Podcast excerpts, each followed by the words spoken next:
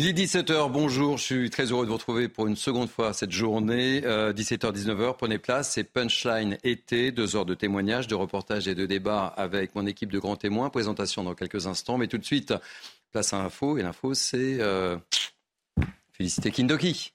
Bonjour, félicité. Bonjour Thierry, bonjour à tous. À la une de ce journal, les suites sur l'enquête de l'incendie de Grasse. Le principal suspect est passé aux aveux lors de sa garde à vue. L'homme de 47 ans a reconnu être à l'origine de l'incendie. Il dit avoir jeté une cigarette non éteinte dans la cage d'escalier de l'immeuble de 5 étages. Dans ce drame survenu ce dimanche, trois personnes sont décédées et trois autres ont été grièvement blessées. Les précisions d'Adrien Spiteri. Nous l'avons appris ce mardi soir, le principal suspect de l'incendie mortel de Grasse a été mis en examen, notamment pour dégradation volontaire par incendie ayant euh, entraîné la mort. Il a été provisoirement incarcéré dans l'attente eh bien, de l'audience devant le juge des libertés. Elle aura lieu ce vendredi après-midi. Tout s'est accéléré dans cette affaire hier au cours de la garde à vue du principal suspect. Il a reconnu être à l'origine de l'incendie, mais de façon involontaire. Après avoir jeté une cigarette non éteinte, il avait d'abord nié les faits. L'homme a été interpellé dimanche en début de soirée après eh bien, l'utilisation de la vidéo protégée de la ville. L'examen psychiatrique pratiqué au cours de sa garde à vue conclut à ce stade à l'entière responsabilité pénale de cet homme de 47 ans. Enfin, selon le parquet de Grasse, les trois victimes décédées dans cet incendie sont toujours en cours d'identification. À présent, les suites de l'agression de ce médecin généraliste à Nice. Lundi, l'agresseur présumé a été auditionné en comparution immédiate, mais il a demandé le renvoi de son procès pour préparer sa défense. Dans la foulée, le mis en cause a été remis en liberté. La victime ne comprend pas cette décision de justice. Le président d'honneur de la Fédération des médecins de France a réagi. Écoutez quand vous voyez que quelqu'un est capable de frapper un, médecin qui, le contrôle, imaginez la pression euh, d'une femme seule, d'un médecin seul dans, son cabinet, face à un patient euh, qui, euh, qui est baraqué, qui se lève, etc., quand il s'agit de, discuter de, la durée d'un arrêt de travail. ça, c'est un, un problème incontestable. Donc, si vous voulez, un, il faut redonner de l'attractivité au métier et leur permettre de travailler dans de bonnes conditions de sécurité parce que les gens qui sont agressifs comme ça sont rarement courageux. Côté foot, Neymar rejoint l'Arabie Saoudite. Après six saisons, le joueur star quitte officiellement le PSG. Le club, saoudien d'Alilal a officialisé son arrivée pour deux ans. Et devant cette nouvelle, c'est déjà l'ébullition. Les maillots floqués au nom du joueur se vendent comme des petits pains. De nombreux supporters ont fait le déplacement dans les boutiques spécialisées. J'ai mis à jour le compte Twitter d'Alilal pendant plus de deux heures, jusqu'à ce que je vois la bonne nouvelle. Quand j'ai vu que le maillot de Neymar était disponible sur le site, je suis allé directement au magasin avant qu'il y ait trop de monde. Mais j'ai quand même attendu 15 minutes pour l'avoir. Neymar Neymar, son nom se suffit à lui-même. C'est Neymar et c'est pour ça qu'on est venu. Je ne m'attendais pas à ce que Neymar arrive, mais après Cristiano Ronaldo, nous nous attendons à ce que tout se passe en Arabie Saoudite. Voilà, c'était l'essentiel de l'information. Je vous retrouve dans une heure pour un prochain point sur l'actualité. Merci, chers félicité. Le rendez-vous est pris. Punchline été, c'est parti. Nous sommes ensemble jusqu'à 19h avec moi pour commenter cette actualité. Naïma M. Fadel, essayiste, ravi de vous retrouver. Naïma, une fidèle évidemment de cette émission. Bonjour Thierry. Sabrina Medjamer, essayiste, je suis ravi de vous retrouver, Bonjour, ma chère euh, Sabrina. Euh, Sébastien Ligné, journaliste à Valeurs Actuelles. Bonjour Thierry. Soyez le bienvenu. Et, Fabien euh, Verdier, maire sans étiquette de Châteaudun. Et Châteaudun, comme tout le monde sait, c'est dans l'heure et Loire. Allez, avant de commencer euh, notre émission, je voudrais à nouveau rendre hommage à Gérard Leclerc. Je suis triste, oui, je suis triste. À l'image de la grande famille de CNews, après la disparition si brutale hier de notre ami à bord de son avion à Lavaux-sur-Loire, c'est situé entre Nantais et La Baule. Nous pensons tous évidemment à Julie, son épouse, à ses enfants, à ses proches. Grand procès aussi pour Pascal Pro et toute son équipe fidèle à l'heure des pros. Gérard faisait partie de l'équipe de Pascal depuis le départ de cette belle aventure euh, qu'est l'heure des pros et, Pascal lui a rendu un très bel hommage ce matin pour une émission spéciale. Écoutez-le. Il était un journaliste de talent, habité par l'esprit de rigueur, inspiré par la volonté de nuance. Je me souviens de cette phrase qu'il répétait à l'envi, les choses sont un peu plus compliquées que ça. Il était un honnête homme, mais aussi une belle personne que jamais je n'ai pris en flagrant délit de médiocrité. J'aimais son intelligence, j'aimais son humour à l'écran, sa drôlerie à la ville. J'aimais notre complicité, j'aimais nos désaccords, j'aimais surtout qu'il soit présent sur le plateau, il le fut dès notre premier rendez-vous de l'heure des pros en 2016, associé pour toujours à la réussite de ce programme. Gérard Leclerc est mort, et cette nouvelle a plongé tous ceux qui l'ont connu dans un chagrin qu'explique l'éternel jeune homme qu'il était. Amoureux de la vie et de l'aventure, des voyages et du rugby, de l'histoire de France et des soirées entre amis. Il avait 17 ans en 1968, il gardait de ces années un peu folles le goût de la liberté, les cheveux en bataille, un esprit hippie que le costume et la cravate n'entamaient pas. Nous sommes en deuil ce matin à CNews, à Europe 1, à Antenne 2, comme on disait naguère, à la chaîne parlementaire, qu'il a présidé toutes ces maisons où Gérard est passé, toutes ces rédactions, où sa bienveillance, sa gentillesse, sa délicatesse ont laissé un souvenir que le temps n'effacera pas. Depuis hier soir, le monde politique, journalistique, artistique témoigne de sa peine et à chaque fois on retrouve les mêmes mots pour saluer l'homme de bien qu'était Gérard. La mort arrive comme un voleur dans la nuit, disait Saint Paul. Ce matin, cette disparition brutale, brutale paraît irréelle. Et toutes nos pensées sont bien sûr euh, pour Julie, son épouse, que le public aime tant, pour ses trois enfants, pour Julien, son frère, pour sa famille. C'est vers eux que toute notre tendresse ira en ce mercredi qui marque le premier jour du reste de leur vie, ce premier jour où rien ne sera plus jamais pareil, ce premier jour sans Gérard Leclerc. Pascal, très ému, on le comprend comme nous tous. Merci aussi pour tous vos témoignages, qu'ils viennent du monde de la politique, de la culture et des médias. La presse entière lui a rendu hommage. C'est la plus belle preuve que Gérard était un homme élégant, bon vivant, joyeux et profondément chaleureux. C'était aussi un très grand professionnel reconnu de tous. Pensez aussi à, à Serge Nedjar, le directeur de CNews, qui était très proche de Gérard et qui, depuis ce matin, est proche de toute la grande famille de, CNews. Naïma, euh, Sabrina, vous l'avez côtoyé, Gérard, sur nos plateaux de nombreuses fois. Que retenez-vous de Gérard Naïma? Écoutez, j'étais vraiment très très triste d'apprendre euh, cette nouvelle. Euh, moi, j'ai eu le plaisir de partager avec lui des plateaux, notamment au début, au début j'étais encore très novice. Et, je me souviens de sa bienveillance, de sa gentillesse. Et je me souviens que j'étais extrêmement stressée. Il n'arrêtait pas de me regarder pour m'encourager. Et euh, quand je suis sortie du plateau, j'étais en fait très, euh, très émue. Et, euh, je lui dis, oh, je, je, suis trop sensible. Et il me fait, vous avez raison, parlez toujours avec votre cœur, parce que c'est ça qui transpire. Et extrêmement de parler avec son cœur. Donc voilà, je voudrais tout simplement dire toute mon émotion et toutes mes pensées à, à, son épouse, à sa famille, mais aussi à la grande famille de CNews, parce que hier, j'ai eu beaucoup de, journalistes, euh, de personnes de l'équipe qui étaient extrêmement euh, attristés par cette nouvelle. Et je voudrais aussi euh, dire tout mon, soutien aussi à Pascal Pro, parce que je sais combien il y avait une belle complicité entre eux. C'est un très bel hommage ce matin. Ça, oui, là. Je partage évidemment toute, mon toute mon émotion, à l'instar de, de, ce que vient de dire Naïma. Euh, Gérard Leclerc, c'était un journaliste euh, plein de nuances et de subtilités intellectuelles qui manque cruellement d'ailleurs euh, au débat public et politique et qui fait preuve justement de ce qu'on appelle le pluralisme et de la démocratie. Et c'était toujours un plaisir, même si idéologiquement Évidemment, on ne peut pas être d'accord avec tout le monde, mais il avait, euh, lors des débats, l'art de présenter avec pugnacité et élégance euh, ses arguments lors, des débats. Alors moi, je ne l'ai pas connu personnellement, je n'ai pas partagé de plateau avec lui, mais au vu de sa carrière et de, sa présence et, de ce qu'il était, on peut retenir qu'effectivement, euh, c'était quelqu'un qui, savait vivre à côté de l'autre, en présence de l'autre, comprendre l'autre et respecter l'autre.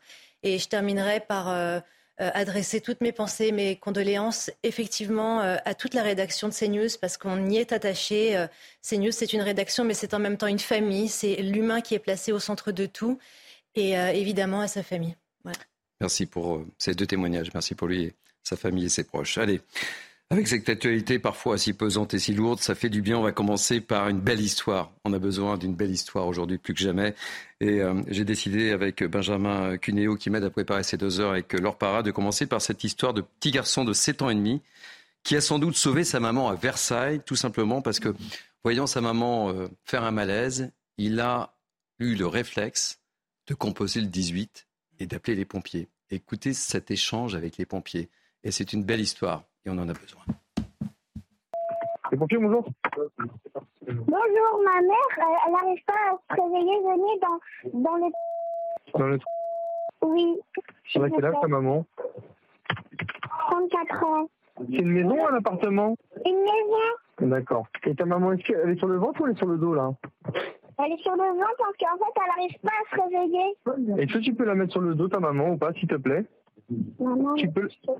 Elle te répond quand tu, quand tu l'appelles non, elle ne répond pas. Crie fort dans son oreille, maman Maman Elle veut pas? D'accord, mets-la sur le dos, s'il te plaît. C'est bon. Elle est sur le dos, là, ta maman? Oui. Est-ce que tu peux, que tu peux mettre ton oreille à côté de son nez? Et me dire s'il y a de l'air qui sort de son nez Oui, il y a de l'air qui sort de son nez. On va faire encore... Est-ce que tu connais la... Tu as quel âge 7 ans et demi. 7 ans, d'accord. Est-ce qu'on peut essayer de mettre maman sur le côté? Tu la mets sur son épaule. Tu la mets sur le côté. Est-ce que tu arriveras à mettre maman sur le côté? Comme si elle faisait, comme si elle faisait dodo, mais sur le côté. C'est bon. Tu as réussi à mettre maman sur le côté? Oui. D'accord. Et tu, pourquoi tu es le seul, tu es le seul enfant là? Tu es tout seul à la maison? Non, je suis avec ma petite sœur. Ah, là, quel âge ta petite sœur? Elle a 4 ans et demi. D'accord. Et est-ce que tu peux aller euh, chez un de tes voisins? Voir un de tes voisins, s'il te plaît? D'accord. C'est très bien ce que tu fais. Hein. Bonjour, il y a les pompiers qui vous appellent. Parce qu'en fait, ma mère, elle est tout. Elle n'arrive pas à se réveiller. D'accord, je vais aller voir. Allô? Oui, madame, bonjour, c'est. Est-ce que vous pouvez suivre l'enfant et aller voir la maman, s'il vous plaît On reste en ligne, Je vais tout de suite. s'il vous plaît. Je suis avec elle là. Elle est consciente ou pas? Non, elle a les yeux fermés. D'accord. Est-ce qu'elle respire? Vous pouvez mettre votre main sur son ventre? Oui, elle est sur. euh, D'accord. Vous la, vous la laissez en PLS Vous la surveillez, les pompiers ils arrivent, d'accord? Ça marche. Vous pouvez la surveiller Non, il n'y a pas de souci. D'accord. Et à l'issue, une fois que les pompiers sont là, vous pouvez féliciter son fils. Je pense que c'est grâce à son fils, sa fille n'est pas connu, mais c'est grâce à lui. hein. Très- Vous euh, félicitez de notre part, c'est très bien ce qu'il a fait. Ok, je raccroche, c'est bon On peut raccrocher, mes collègues arrivent. D'accord. C'est une belle histoire, Fabien Verdier. hein. Incroyable le réflexe de ce petit bout de chou de 7 ans et demi qui sauve sa maman. Tout à fait, les gestes qui sauvent, c'est merveilleux un enfant, et là on le voit en l'occurrence. Et, et merci aussi aux pompiers, là, le 10 des Yvelines, heureusement qu'on a les, les pompiers. Et oui, c'est vrai que c'est- c'est- ce sont de belles histoires et on en a besoin, vous avez raison de, de le rappeler, il faut les mettre en avant. Et, euh, et surtout, ce qui est important, c'est qu'il faut avoir le réflexe à 7 ans et demi. C'est-à-dire qu'il a dû euh, être 18. informé par, euh, par ses parents qu'en cas de, Mm. de problème, parce que c'est pas inné euh, pour un, un bambin de 7 ans et demi d'appeler et de décrire la scène, euh, Naïma ou Sabrina. Oui, d'appeler le, le, le 18, ça veut 18, dire hein. que, les- que la maman, enfin les parents en général, donnent cette information à leur, à leur, euh, à leur enfant. Mais ça veut dire aussi qu'il faut qu'on donne ces informations-là, en fait, à nos enfants. On n'y pense pas. hein. Euh, moi, j'ai quatre enfants, j'ai jamais pensé, je vous le dis franchement, à donner Bah, comme quoi, euh, important, numéros. hein. Mais c'est extrêmement important et je pense qu'il y a peut-être quelque chose à faire. Euh, On a bientôt la rentrée scolaire et il serait peut-être intéressant qu'au niveau de l'éducation nationale, on aborde, par exemple, ce- cette question de, de, de, de- de secourir et de donner peut-être quelques, quelques numéros importants et euh, à partager aussi évidemment avec les parents. Sabrina. C'est euh, c'est un geste absolument héroïque parce que c'est à la fois le tropisme de la survie et en même temps l'intelligence de la rationalité. C'est-à-dire que c'est un garçon qui a tout de suite compris qu'il fallait appeler le, 10 le 18 pour euh, contacter les pompiers et qui a su, sans émotion aucune, décrire parfaitement, voire scientifiquement, la situation. Et c'est ça qui est absolument remarquable. Et effectivement, euh, euh, la psychologue euh, Françoise Dolto disait les enfants sont les symptômes des, des parents et il se peut très justement que l'enfant ait été enseigné justement de ses premiers premiers actes, premiers tropismes euh, en cas de danger, avec effectivement, par exemple, moi je me souviens étant petite, euh, la carte postale qu'on accrochait sur nos réfrigérateurs. Oui, avec tous les le numéros, 17, ouais, 18, ouais, c'est vrai. etc. Et il, il se peut probablement que la, la- la Non, maman, cet enfant, euh, absolument. bien, hein. Bien, bien, bien, bien. Les parents, Sabrina, vraiment. hein. Les numéros utiles. voudrais- numéros utiles. Euh, souligner- Attendez, je vais vous interroger sur les numéros, moi. Euh, Juste souligner, c'est oui. pas euh, le pompier aussi. Ouais. Le pompier, le pompier, était extraordinaire. Pédagogue, a su trouver les mots. calme. très calme. La maman. sans être dans, l'effroi de la situation. Bah, a priori, elle va, elle va bien. Elle est, elle est, sauvée. Hein. Sébastien, un oui, ce, qui est fort, c'est que ça montre à quel point les, ces pompiers ou les premiers secours qui travaillent dans les centres d'appel font un travail assez. Euh, magnifique et extrêmement difficile, puisqu'en fait, ils travaillent dans le noir. Ils travaillent euh, uniquement avec le son et il faut qu'ils arrivent à, comprendre ce qui se passe uniquement avec euh, une description qui peut être parfois un petit peu euh, agitée en fonction des situations. Là, évidemment, c'est le sang-froid de, ce petit qui, qui, surprend. moi, j'avais 7 ans il n'y a pas si longtemps que ça, on va dire. et, mais, oh, il y a, allez, on va dire 15 ans, quoi. Et, mais, jamais de la vie, j'aurais eu ce, il y a, à 7 ans, je me replace moi dans mes souvenirs, mais jamais de la vie, j'aurais eu ce, ce sang-froid et cette lucidité. Euh, pour répondre aussi calmement. Je pense que j'aurais paniqué comme tout le monde. C'est c'est assez incroyable. Allez, pour terminer cette belle histoire, euh, le, mot du, préfet des Yvelines, bravo et fierté pour cet enfant de 7 ans et demi, héroïque et remarquable, qui compose le numéro de secours d'urgence le 18. Merci aux opérateurs, euh, des pompiers spécialement formés à l'écoute de personnes en détresse et à la mise en œuvre de secours sous le commandement de Stéphane Milo. Ça doit être le, le capitaine ou le commandant des sapeurs-pompiers, je ne sais pas. Il constitue le premier maillon de la chaîne des secours. Voilà, on voulait commencer ce punchline par cette belle histoire. je vois qu'elle vous a touché, tout qu'elle nous a touché nous aussi. Euh, on va revenir à une actualité malheureusement plus difficile avec ce terrible drame à présent en Gironde. Deux touristes suisses de 21 ans sont mortes après un accident à Sainte-Hélène, dans le Médoc. Euh, les deux voitures se sont percutées de face. Le conducteur du second véhicule venait d'échapper à un contrôle de gendarmerie. Il est âgé de 38 ans et hélas, il a été euh, testé positif au dépistage d'alcool et de stupéfiants. Le rappel des faits avec Mathilde Ibanez et nous serons avec Christophe Plantis, secrétaire général CFTC Police et on parlera à nouveau, encore et encore des refus d'obtempérer. Un refus d'obtempérer qui se termine en drame. Les faits se sont déroulés lundi dans la soirée à Sainte-Hélène en Gironde. Un homme au volant d'une voiture refuse de se soumettre à un contrôle de gendarmerie. Sur sa route, il percute un autre véhicule immatriculé en Suisse, tuant deux jeunes femmes de 21 ans en vacances dans la région selon le quotidien régional Sud-Ouest. On a encore une fois euh, les conséquences d'un refus d'obtempérer en sachant que j'ai envie de parler plutôt de, criminels de la route, hein, qui prennent tous les risques, les risques de, renverser un policier, les risques de, renverser un piéton ou de ôter la vie de, personnes euh, qui arrivent à contresens et c'est ce qui s'est passé. Le conducteur, âgé de 38 ans, conduisait sans permis. Il a été testé positif au dépistage d'alcool et de stupéfiants et était déjà connu pour des précédentes infractions routières. Je me demande même s'il ne faudrait pas euh, carrément euh, euh, créer une, infraction pénale déterminée par le refus d'obtempérer. C'est-à-dire que le refus d'obtempérer est une circonstance aggravante de l'homicide routier, mais de la même façon que la conduite sans permis, de la même façon que, les stupéfiants. Alors est-ce qu'il ne faudrait pas créer une infraction autonome pour effectivement alourdir les sanctions en cas de refus d'obtempérer? L'homme a été placé en garde à vue. Une enquête a été ouverte par le parquet de Bordeaux. Bonjour Christophe Plantis, donc je rappelle que vous êtes secrétaire général CFTC Police, vous avez vu ce, reportage, encore une fois un refus d'obtempérer. Comment vous réagissez à, cette prise de position de cet avocat qui dit qu'il ferait peut-être une infraction autonome pour lutter davantage contre ces refus d'obtempérer?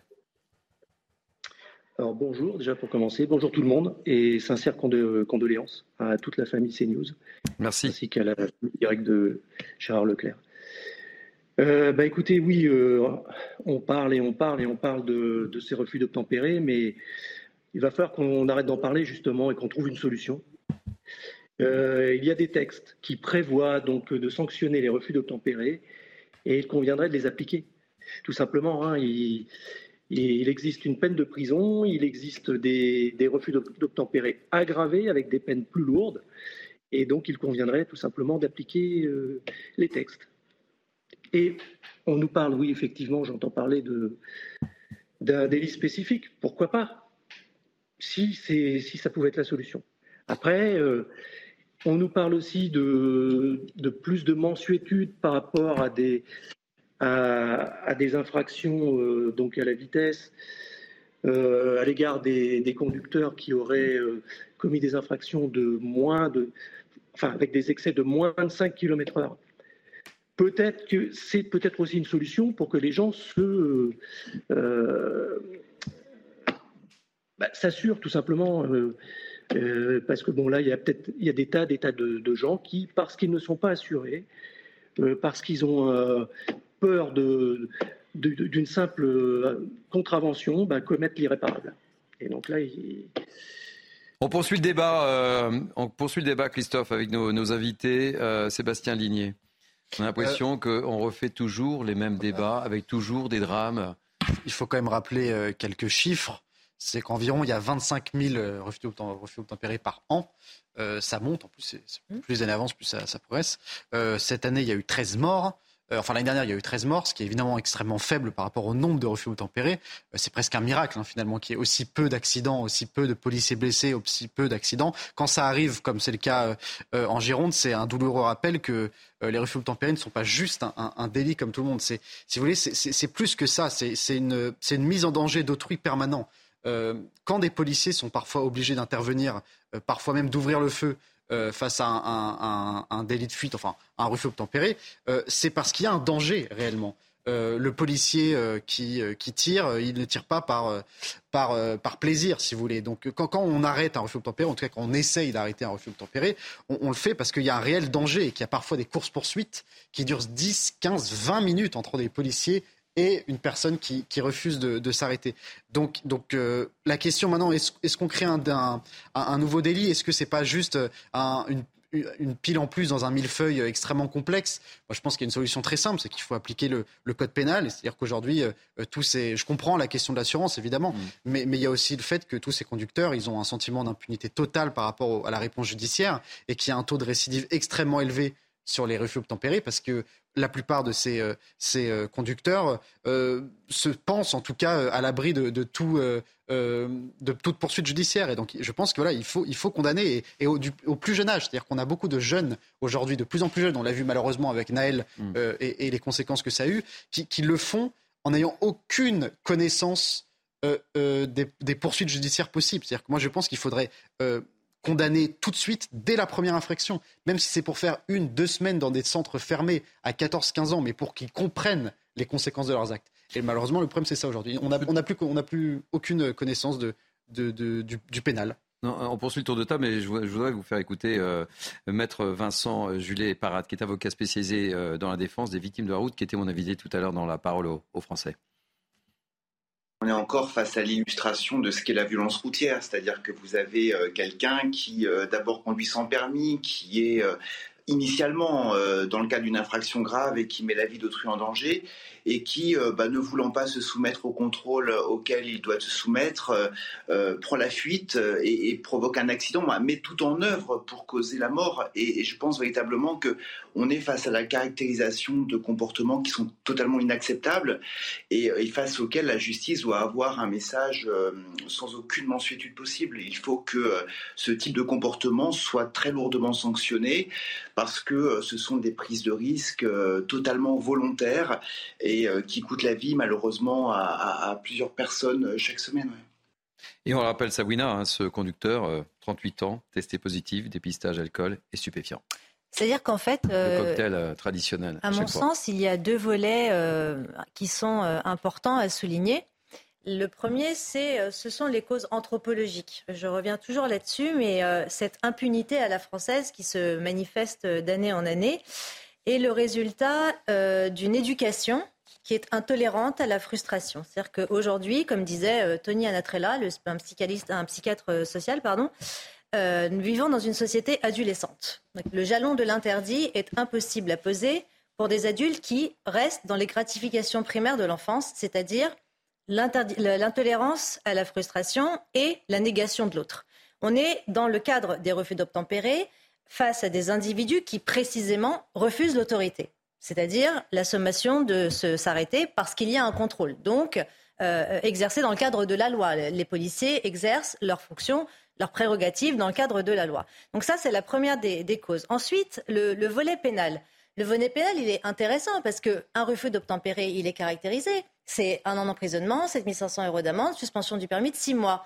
Or, on a toujours, encore une fois, affaire à cet euh, implacable problème d'applicabilité des peines en France. C'est-à-dire que même si on a un arsenal juridique conséquent et valable en la matière, on n'a malheureusement pas les moyens aujourd'hui de pouvoir euh, euh, faire appliquer ces peines. Donc, est-ce qu'il faut revoir les sanctions? Non, il faut simplement les appliquer en réalité. Mais lorsque vous êtes, vous vivez dans une société comme appelle de voeux Emmanuel Macron, décivilisée, ou pour reprendre les, les, axiomes de Pierre Brochand dans une interview Figaro, qui parle d'une France dont le pronostic vital est engagé, mais les refus, les refus d'obtempérer sont des symptômes précisément de ce pronostic vital engagé, puisque l'autorité ne fait plus foi dans ce pays. Donc vous voyez, il y a plusieurs volets à examiner.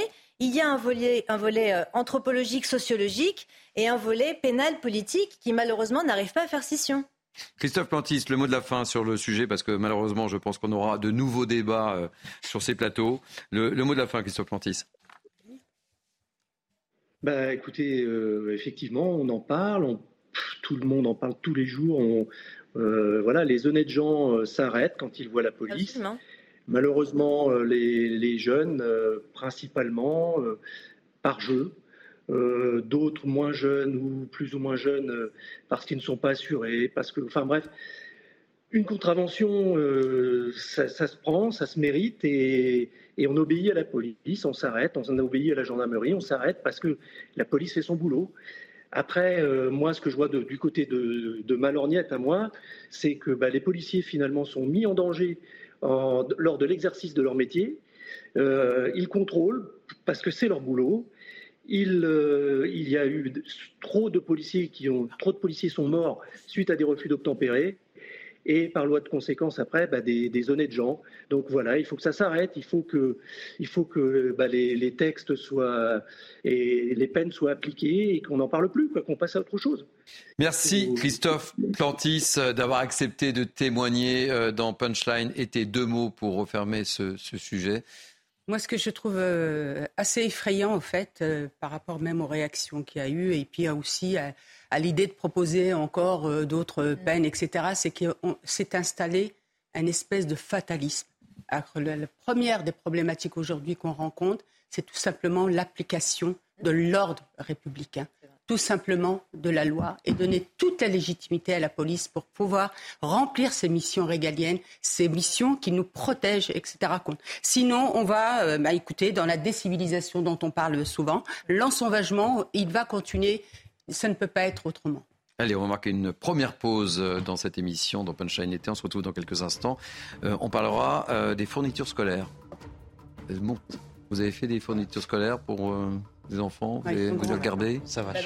pas. C'est fini l'école. C'est fini l'école pour vous. ah oui, c'est vrai, vous aviez. Euh, il, y a, 17 ans, j'avais 7 ans, C'est ça, donc il faut qu'on fasse le calcul. Merci. Euh, à tout de suite. On marque une pause. Il est 17h30, vous êtes bien sur CNews, c'est Punchline été jusqu'à 19h avec moi pour commenter l'actualité. Naïma Fadel, Sébastien Digné, Sabrina Medjemer et Fabien Verdier. Avant d'évoquer euh, cette problématique sur le coût euh, des fournitures scolaires, euh, je voudrais qu'on revienne sur cette histoire de ce médecin niçois dont on a beaucoup parlé, ce médecin qui avait été agressé par un patient alors qu'il contrôlait tout simplement son arrêt euh, maladie. Rappelez-vous, le médecin avait été ouvert à la pommette et blessé très sérieusement au poignet. Eh bien, son agresseur, oui, c'est comme ça, son agresseur vient d'être remis en liberté. Son jugement aura lieu le en février 2024, on n'a pas la date précise, hein, mais c'est en février 2024. C'est une véritable aberration pour ce médecin, évidemment, qui ne comprend pas. Rappel des faits avec Amina Tadem et euh, on en parle juste après. L'audience aura donc lieu en février 2024. Six mois durant lesquels l'agresseur du médecin niçois n'aura pas le droit de quitter le territoire des Alpes-Maritimes ni d'approcher l'octogénaire, insuffisant pour rassurer le médecin, abasourdi par la nouvelle. Il me semble que c'est quelqu'un qui est, qui est dangereux. Je ne vois pas pourquoi il faut six mois de réflexion pour juger cette personne et puis l'empêcher de nuire. Ça m'inquiète beaucoup cette histoire. Donc je, je, prends des précautions, j'essaie de ne jamais rester trop seul. Le médecin vient notamment de déposer une nouvelle plainte après des insultes en ligne. Je suis harcelé carrément sur les réseaux sociaux où, j'ai droit à des insultes. On, me prétend que je suis un mauvais médecin maintenant alors que jusqu'à présent sur les réseaux sociaux j'étais très apprécié. Poursuivi pour des violences aggravées, l'homme de 45 ans a demandé le renvoi de son dossier pour pouvoir préparer sa défense renvoi avec une mise en liberté, ça peut paraître effectivement une mesure un peu, je dirais, un peu laxiste. Ça ne veut pas dire que le jour du jugement, il n'y aura pas une peine ferme. Il est possible qu'il soit condamné effectivement à de l'emprisonnement ferme compte tenu de la gravité des faits. Traumatisé par l'agression, le médecin avait bénéficié d'une incapacité totale de travail de 10 jours. Fabien Verdier, on se met à la place de ce médecin un, il se fait tabasser. Deux, il pense pouvoir respirer. Trois, son agresseur est libre. Quatre, il est menacé en plus maintenant sur les réseaux sociaux, mm. où cet agresseur a un certain nombre d'amis. Dans tous les cas, c'est ubuesque cette situation. fait. Quand on voit ces images, c'est US, c'est scandaleux. On se demande pourquoi il y a autant de temps d'attente. Hein. On sait que les, prisons sont pleines, mais quand même, enfin, il, y a, un sujet. Surtout agresser, on ne peut plus agresser ces personnalités, les, médecins, les prêtres, euh, les figures d'autorité, la police, les infirmiers, les maires, évidemment. Les, élus également aussi. Mais Vous avez oublié votre corporation. Non, mais on pense d'abord, euh, on pense d'abord aux autres. Mais c'est vrai quand on voit un médecin, euh, déjà qu'on en manque dans beaucoup de coins en France, et en plus on les agresse, voilà, on peut qu'être outré par ces images et par ce qui arrive à ce pauvre médecin qui faisait que son travail. Sabrina. Alors, euh, c'est euh, absolument euh, illustratif de l'ensauvagement de cette société, de cette barbarisation de la société, lorsque vous voyez qu'effectivement, d'une part, ça ne se, ça ne se mesure pas, ça ne se balise pas sur certains territoires, mais ça concerne l'ensemble du territoire français, touchant l'ensemble des corporations, que ce soit le privé, le public, les élus, la police, les infirmiers, les médecins, les pharmaciens, enfin euh, tout un tas de types de, corporations, malheureusement, sont aujourd'hui menacées et se sentent, euh, ne se sentent plus à l'abri. Ça, c'est le premier point qu'on pourrait mhm. évidemment euh, développer, tant il y a à dire sur ce qu'appelait, parce que ce que ne voulait pas justement entendre le ministre de la Justice, en pensant qu'il n'y avait qu'un sentiment d'ensauvagement dans ce pays, alors que c'est absolument catastrophique, puisque là, on voit que précisément ce médecin, comme vous l'énumériez tout à l'heure, Thierry, euh, il a été sauvagement agressé. Son agresseur est remis en liberté. Le jugement étant euh, euh, en février 2024. Et il reçoit des menaces de mort.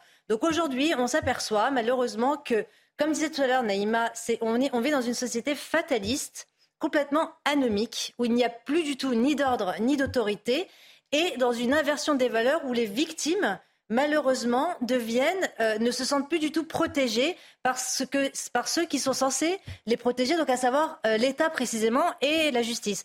Donc on est dans une situation absolument ubuesque. Euh, complètement déparamétrée en réalité de la rationalité et de la normalité et du bon sens. Et quand on voit ce médecin et qu'on se rend compte que de surcroît, il subit a posteriori de son agression des menaces de mort, Franchement, Emmanuel Macron nous parle de civilisation, mais je crois que là, c'est même plus, il n'y a même plus de qualificatif en fait pour qualifier une situation pareille. Oui, parce que là, c'est la double peine. Hein. Il a été blessé et, en plus là, il a peur, il est inquiet, enfin, il est stressé, on le comprend. Hum enfin, moi, je m'étonne euh, absolument pas, euh, Thierry, parce que parce que c'est pas d'aujourd'hui en fait. C'est parce qu'aujourd'hui, on en parle beaucoup plus et que c'est beaucoup plus. Ça s'est malheureusement euh, développé. On a un ensauvagement de notre société. on y est en fait en réalité dans la décivilisation. je, vous rappelle la tribune qu'on a faite avec avec euh, David Lisnard et le docteur Maurice Berger, qui euh, ont décrit effectivement ce qui s'est passé avec cette personne âgée, je crois qu'elle avait 84 ans, qui a été agressée par des gamins de 13-14 ans, mm. avec une violence inouïe. Et pourtant, qu'est-ce qui s'est passé euh, Ces gamins-là sont, sont, ressortis. Alors, ils ont fait quelques mois de, en centre d'éducation renforcé. Quand on sait, comme moi, ce qui se passe dans les centres d'éducation renforcés, je pense que la solution, elle est autre aujourd'hui parce qu'il faut réagir pour euh, arrêter cet euh, ensauvagement euh, de la société. Il y a eu dernièrement aussi un dermatologue qui s'est fait agresser. Mais attendez, c'est kafkaïen. Mmh. Tout simplement parce que, en tant que dermatologue, il doit regarder la peau. Et donc, il demande, il, y avait donc une femme avec son, époux, et donc il demande justement à regarder les mains et les bras pour se rendre compte, effectivement, de, de ce qu'elle avait. Eh bien, le mari l'a sauvagement frappée ensemble. Il y a une vidéo, je vous assure, euh, Thierry, quand vous regardez cette vidéo, c'est vraiment insupportable parce que vous voyez en fait le médecin qui se lève, qui s'essuie, c'est tout. Vous vous rendez compte? Non mais c'est pas possible. Mhm. Il faut absolument arrêter enfin cet engrenage de la violence. La violence maintenant, elle gangrène notre société. C'est pour un regard, c'est pour une, cigarette refusée. Regardez euh, dernièrement, euh, juste parce que une personne âgée a dit ne faites pas de bruit devant chez moi, il s'est fait massacrés. Effectivement, Monsieur le maire, vous parliez de tous ces corps de métier, ben, les enseignants, les médecins, les élus, etc. Vous, en tant qu'élu, vous vous rendez compte, vous ne pouvez même plus faire votre travail d'élu. Avant, auparavant, on avait le respect. Mhm. De la, de, la, de, la, de la fonction. Donc effectivement, moi j'en appelle encore une fois Thierry, je n'arrête pas de le dire, que cet ensauvagement n'arrive pas tout à coup chez l'individu. Souvent, il est dû à des jeunes enfants très jeunes. On l'identifie, on peut accompagner justement dans le cadre de la parentalité ses parents quand on identifie des enfants mineurs violent. Le docteur Maurice Berger en parle dans tous ses travaux. Il y a urgence aujourd'hui et j'espère qu'enfin que le gouvernement, et j'étais très heureuse de voir que monsieur euh, le président de la République a repris le mot des civilisations puisqu'on avait fait la tribune juste auparavant. Tant mieux, mais aujourd'hui on attend qu'à la rentrée, il puisse y avoir un vrai travail. Vous savez, sans, euh, en dépassionnant, il ne s'agit pas d'être camp contre camp. C'est qu'à un moment, quand on aborde cette question d'accompagner la parentalité, de placer euh, au centre la place et le rôle des parents, on sauve, en fait, on sauve des gamins du risque de s'installer dans la délinquance et on sauve des vies humaines. L'éducation, c'est la base de tout, on le répète, on ne cesse de le répéter sur, sur ces plateaux. Sébastien euh, déjà, c'est triste à dire, ça, rentre dans la question du fatalisme qu'on a évoqué depuis le début. C'est-à-dire que là, on parle de six mois, on s'est habitué à six mois de procédure pour une, quelque chose qui est finalement assez, euh, qui est devenu commun, malheureusement, des agressions. Mais six mois, on s'habitue, alors qu'il faut savoir que ça peut être bien plus. Hein. C'est-à-dire que sur des, des délits euh, type vol à la tire, petite délinquance, trafic de stupéfiants, on peut passer à un an de procédure avant d'être jugé vous vous rendez compte qu'on on pourrait presque se féliciter que ce soit que six mois euh, dans l'état de notre pays actuel.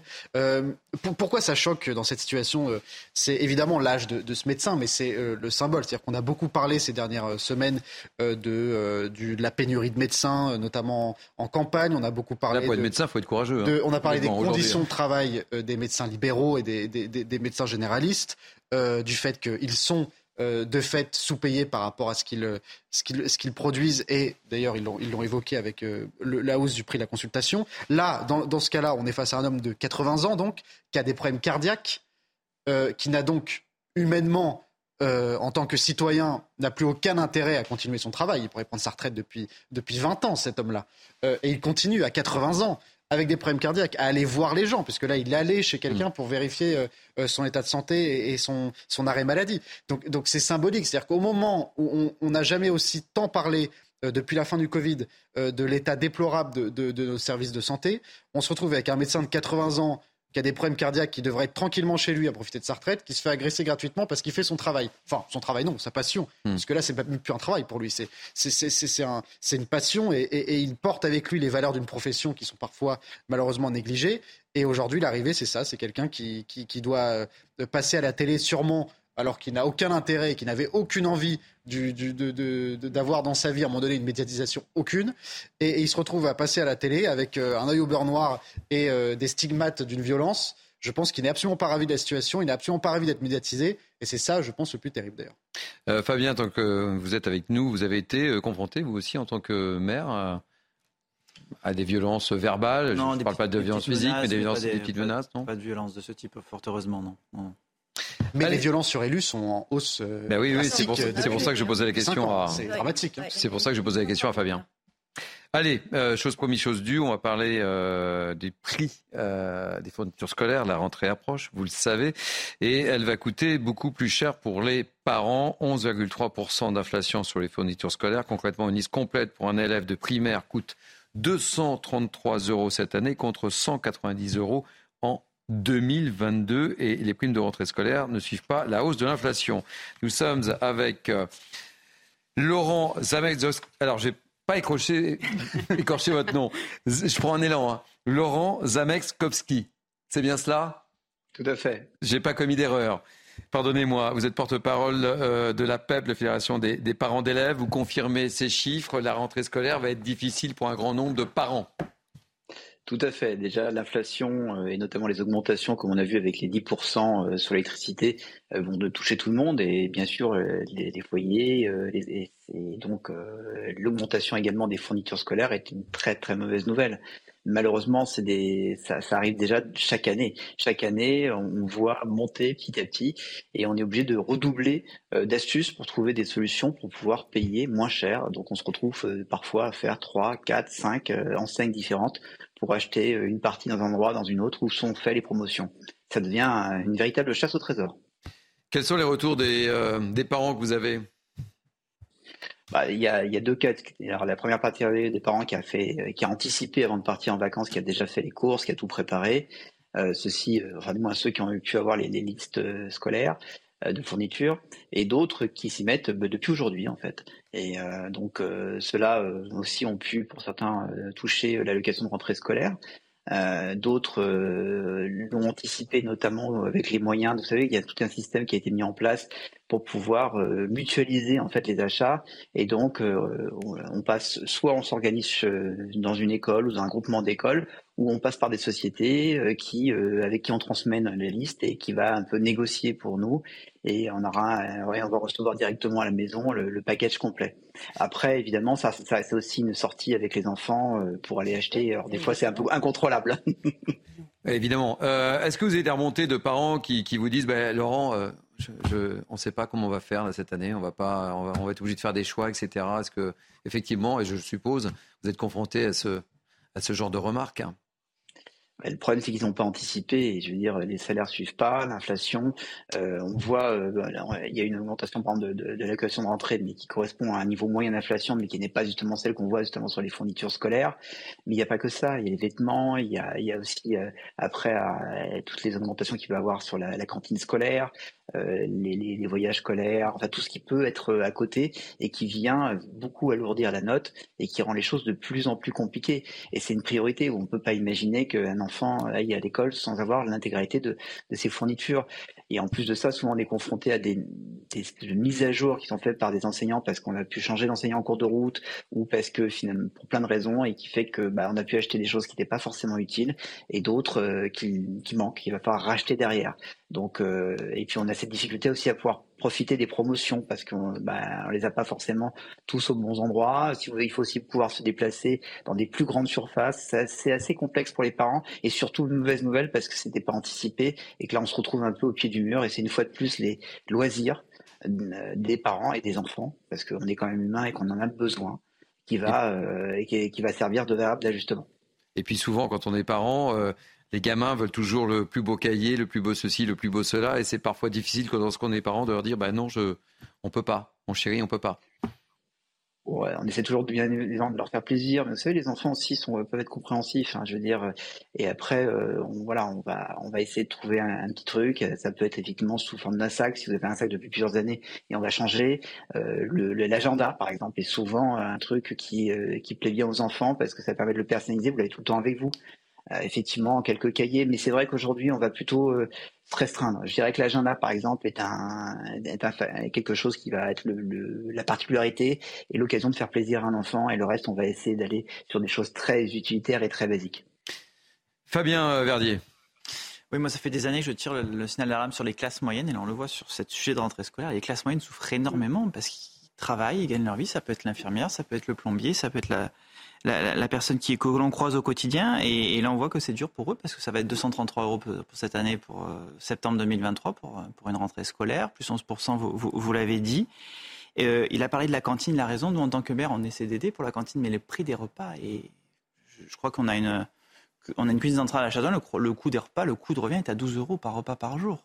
Hein, l'alimentation, on essaie de faire du local, du bio, et puis le coût des ressources humaines, etc., qui fait 12 euros. Donc on essaie de minimiser, mais les familles, elles prennent aussi malheureusement euh, les hausses. Donc les collectivités sont aussi en difficulté. Et là, les classes moyennes souffrent énormément. Il y a eu le prix de l'électricité, il y a eu le, il y a eu les, différents prix de l'alimentation, de l'essence, on l'a vu ces derniers jours, les prix ont explosé. Hein. Donc quand tu prends l'électricité, l'essence, etc., et puis mm. là, la rentrée scolaire, c'est la goutte d'eau qui fait malheureusement déborder le vase. Sébastien. Bah, pourquoi ce sont les classes moyennes qui trinquent une nouvelle fois, je veux dire, parce que c'est pas le seul euh, sujet. On, va mettre sur cette question, si on, devait euh, faire trois catégories, il y a évidemment les, familles euh, dites aisées qui vont pas se plaindre et qui, d'une manière, ne se plaignent pas parce qu'ils n'ont pas à se plaindre sur ce sujet-là.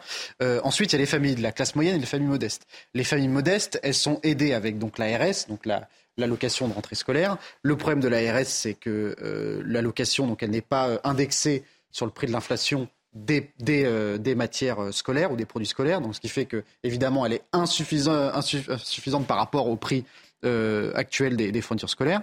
donc ça, c'est la première partie de, de l'ARS. Le deuxième souci avec l'ARS, c'est qu'elle est trop restrictive dans ses conditions d'accès. C'est-à-dire que j'ai regardé tout à l'heure, c'est-à-dire que si vous prenez une femme célibataire qui a deux enfants à charge, ce qui est quand même pas rare en France aujourd'hui d'avoir une, famille, euh, une, famille monoparentale avec la mère qui a deux enfants à charge. Euh, le plafond de revenus annuels à ne pas dépasser pour avoir accès à l'ARS, c'est 31 700 euros par an. C'est pas pas énorme, 31 700 euros par an. C'est-à-dire que vous excluez une partie extrêmement importante de classe moyenne inférieure, voire de classe moyenne normale d'ailleurs, euh, qui n'ont pas accès à cette ARS, ce qui est déjà pas suffisante, et donc c'est un coût supplémentaire. C'est-à-dire que je pense que l'ARS 1 doit être, indexé sur le coût des produits scolaires, et de deux, euh, il, faut, euh, euh, il faut que ça soit beaucoup moins restrictif dans ces conditions d'accès. C'est-à-dire qu'une famille monoparentale, mais même un couple qui a un enfant, doit pouvoir, de la classe moyenne, doit pouvoir avoir accès à ces quelques dizaines d'euros, mais qui font la différence à la fin du mois. Ce qu'il faut bien comprendre, c'est qu'aujourd'hui, on, on, a beaucoup parlé, on a beaucoup voulu opposer pendant des années les pauvres contre les riches, en pensant qu'il y avait une partie de la population qui allait très bien et de l'autre qui n'allait pas bien du tout. C'est plus le cas aujourd'hui, si vous voulez. Aujourd'hui, vous avez aussi un entre-deux qui est de plus en plus grand euh, qu'on n'entend jamais. Euh, mais qui doit aussi aujourd'hui, avec l'inflation, compter absolument tout. Vous parlez de l'essence, on parlait de l'électricité, euh, de la nourriture. et, donc ces familles-là, qui avant auraient pu s'en sortir juste, vous savez, ces familles qui mmh. juste à chaque fois à la fin du mois, juste, juste euh, avant d'être à découvert. Euh, aujourd'hui, elle est à découvert. Et, et, et, euh, c'est typiquement ce, genre de choses qui, qui vient. et, je vous parle pas également des, lorsque vous avez des enfants plus grands, des, du prix des logements. On en a déjà parlé. Le prix des logements, le prix des études, et, les études et la hausse aussi des, logements. Naïma et, et là aussi, c'est les classes qui sont impactées, notamment quand on a des enfants étudiants. Et là, on l'a vu aussi avec avec l'inflation. Effectivement, les classes moyennes sont les grandes oubliées de notre État-providence. On peut dire merci, euh, alors j'ironise hein, quand je dis ça à M. François Hollande, quand il a euh, supprimé euh, l'universalité des allocations familiales, alors qu'une politique parentale, c'est quelque chose que qui, est porté par la nation tout entière parce que voilà, on, contribue aussi euh, à la natalité, euh, etc. Et qu'il fallait absolument laisser cette euh, universalité. Aujourd'hui, on est en, ces classes moyennes. non seulement elles sont impactées par effectivement le coût, parce que les classes modestes, hein, vous en avez parlé tout à l'heure, c'est entre 398 euros à 434 euros pour la rentrée. Après, il y a aussi toutes les aides pour euh, la cantine scolaire, les études surveillées, etc. Alors que les classes moyennes, elles n'ont absolument euh, euh, droit à rien et qu'en plus, quand vous travaillez tous les deux, vous imaginez un peu l'impact, etc. Alors, je refais une demande ah, Monsieur le Président de la République, je fais mes... non, mais allez-y, faites vos courses. Hein. Profitez-en. Eh bien, Monsieur le Président de la République, euh, ayez un regard vers la classe moyenne en rétablissant notamment, et c'est un signe fort qui est donné aussi à la nation, euh, à ce peuple de France, à ces enfants de France, où la France doit faire un effort pour tous ses enfants sans tenir compte des revenus des parents, eh bien, rétablissez l'universalité des allocations familiales. Sawina, je donne la parole à Monsieur le maire, si ça ne vous dérange pas. Il a levé le doigt. Très bien, très bien. C'est bien. Vous voyez, il a levé le doigt. il est encore sage. Hein il est encore sage, il a levé le doigt. J'aimerais rappeler le chiffre sur le revenu médian. 50% gagne plus, 50% gagne moins. En France, selon l'INSEE, il est à peu près de 1750 à 1800 euros par mois. Net par mois, par unité de consommation. C'est un peu technique, mais 1800 par mois, 50% gagne moins. Quand vous prenez 43% que sur la rentrée scolaire, vous ajoutez l'essence, on a vu l'explosion à la pompe. Enfin, mmh le 95, etc., euh, l'électricité, etc. Enfin, comment voulez-vous que les classes moyennes s'en sortent? Et comme vous l'avez bien dit, ils, ont des recettes limitées, ils ont des dépenses qui explosent. Et il faut faire le temps périscolaire, il faut financer ça euh, pour ses enfants, vous etc. Avez un enfant effectivement étudiant, vous n'avez pas de bourse ni rien. Non, vous savez, si hein. vous prenez, et moi je l'ai fait dans le cadre de, mes missions, vous prenez la comparaison avec un enfant, hum. une famille qui a effectivement euh, qui est allocataire, qui a les différentes aides parce qu'elles s'additionnent. Hum. Les, les effets de seuil, ça a été pensé comme ça. Et l'enfant boursier, il additionne aussi les aides. Avec un enfant d'une famille classe moyenne, et vous voyez tout de suite que l'un vit beaucoup mieux que l'autre. Sawina. Vous avez euh, une minute avant qu'on donne la parole à, euh, à Laurent. Non, mais... tour, hein, il va faire comme ça. non, non, je vais arriver avec une règle. C'est un sujet sérieux. Le déclassement social, c'est un sujet très sérieux. Euh, en France, on l'observe depuis maintenant presque 40 ans. Et effectivement, il y a des gouvernements qui ont participé à la déconstruction et à la destruction même des, des classes moyennes. C'est un réel appauvrissement. Et, et, comme ça a été rappelé par un élu, comme ça a été rappelé par Naïma, effectivement, on constate que ça touche à la fois le secteur privé, mais aussi ça touche les dotations des collectivités qui n'arrivent pas, malheureusement, au regard des, de l'inflation et de son coût, à pouvoir euh, subvenir correctement euh, aux besoins des, populations et des enfants, là précisément parce qu'il s'agit de, de l'allocation de rentrée. Et le problème, c'est que cette inflation, alors il faut savoir qu'on est à 16% par exemple euh, sur l'alimentation, et c'est la plus grosse inflation, le plus gros chiffre depuis 40 ans. Alors il y a des variabilités, l'énergie a baissé, on est à 3%, L'inflation est parmi la plus, la plus amoindrie en Europe, elle est en France de 4,5.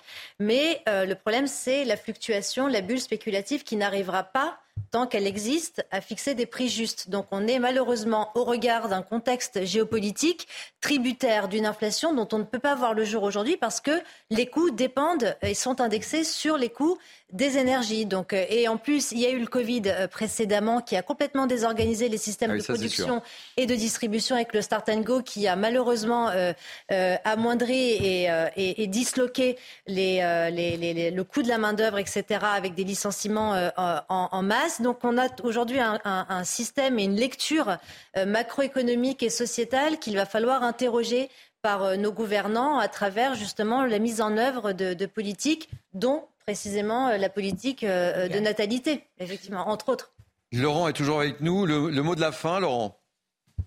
Bah, Déjà, je, ne peux que confirmer euh, le poids et les difficultés que les classes moyennes ont aujourd'hui. Je veux aussi apporter une précision et certaines incohérences autour de l'ARS. Aujourd'hui, par l'ARS est calculé sur N-2 par rapport aux impositions, c'est-à-dire deux ans en avant. Donc, imaginez qu'il y a des gens aujourd'hui qui en ont besoin qui ne l'auront pas, et des gens qui le reçoivent et qui n'en ont pas forcément, enfin du moins plus besoin. Donc ça, c'est une ineptie. Il y en a une seconde. C'est l'ARS, c'est de 6 ans à 18 ans. Et aujourd'hui, l'école est obligatoire à partir de 3 ans. Donc vous imaginez qu'il y a un problème. Et en plus de ça, imaginez simplement le moindre accident, le moindre problème ou les questions d'inclusion, bah, vous arrivez à plus que 18 ans en terminale. Et là, vous n'avez plus le droit à l'ARS. Donc il y a également aussi des choses à revoir depuis longtemps, on en parle depuis longtemps et on espère que les choses vont être prises en main assez rapidement parce que là aujourd'hui les familles sont trop étranglées. Vous avez un nouveau ministre, euh, Laurent? On est en contact avec lui. Ah, bah voilà. Eh ben, un dossier en plus pour, euh, pour euh, Gabriel Attal, évidemment. Merci. Allez, je me lance. Hein. Merci, Laurent Zamekowski. tu peux le redire? Bravo. Vous me mettez combien? 9,5. Merci. Et je rappelle que vous êtes le porte-parole de la PEP. Merci euh, mille fois en tous les cas. C'est un sujet important, un sujet très concernant évidemment ce prix euh, des fournitures scolaires. On va marquer une pause si vous le voulez bien. Et je vous emmène en Corse après. Vous êtes d'accord? Oui, si. Mais on va parler d'un problème auquel les Corses sont confrontés. Euh, c'est le problème du trafic de drogue. On aura beaucoup de témoignages. On va beaucoup parler de la Corse sous un aspect pas très réjouissant hélas. Mais on se retrouve dans quelques instants. On marque une pause. À tout de suite.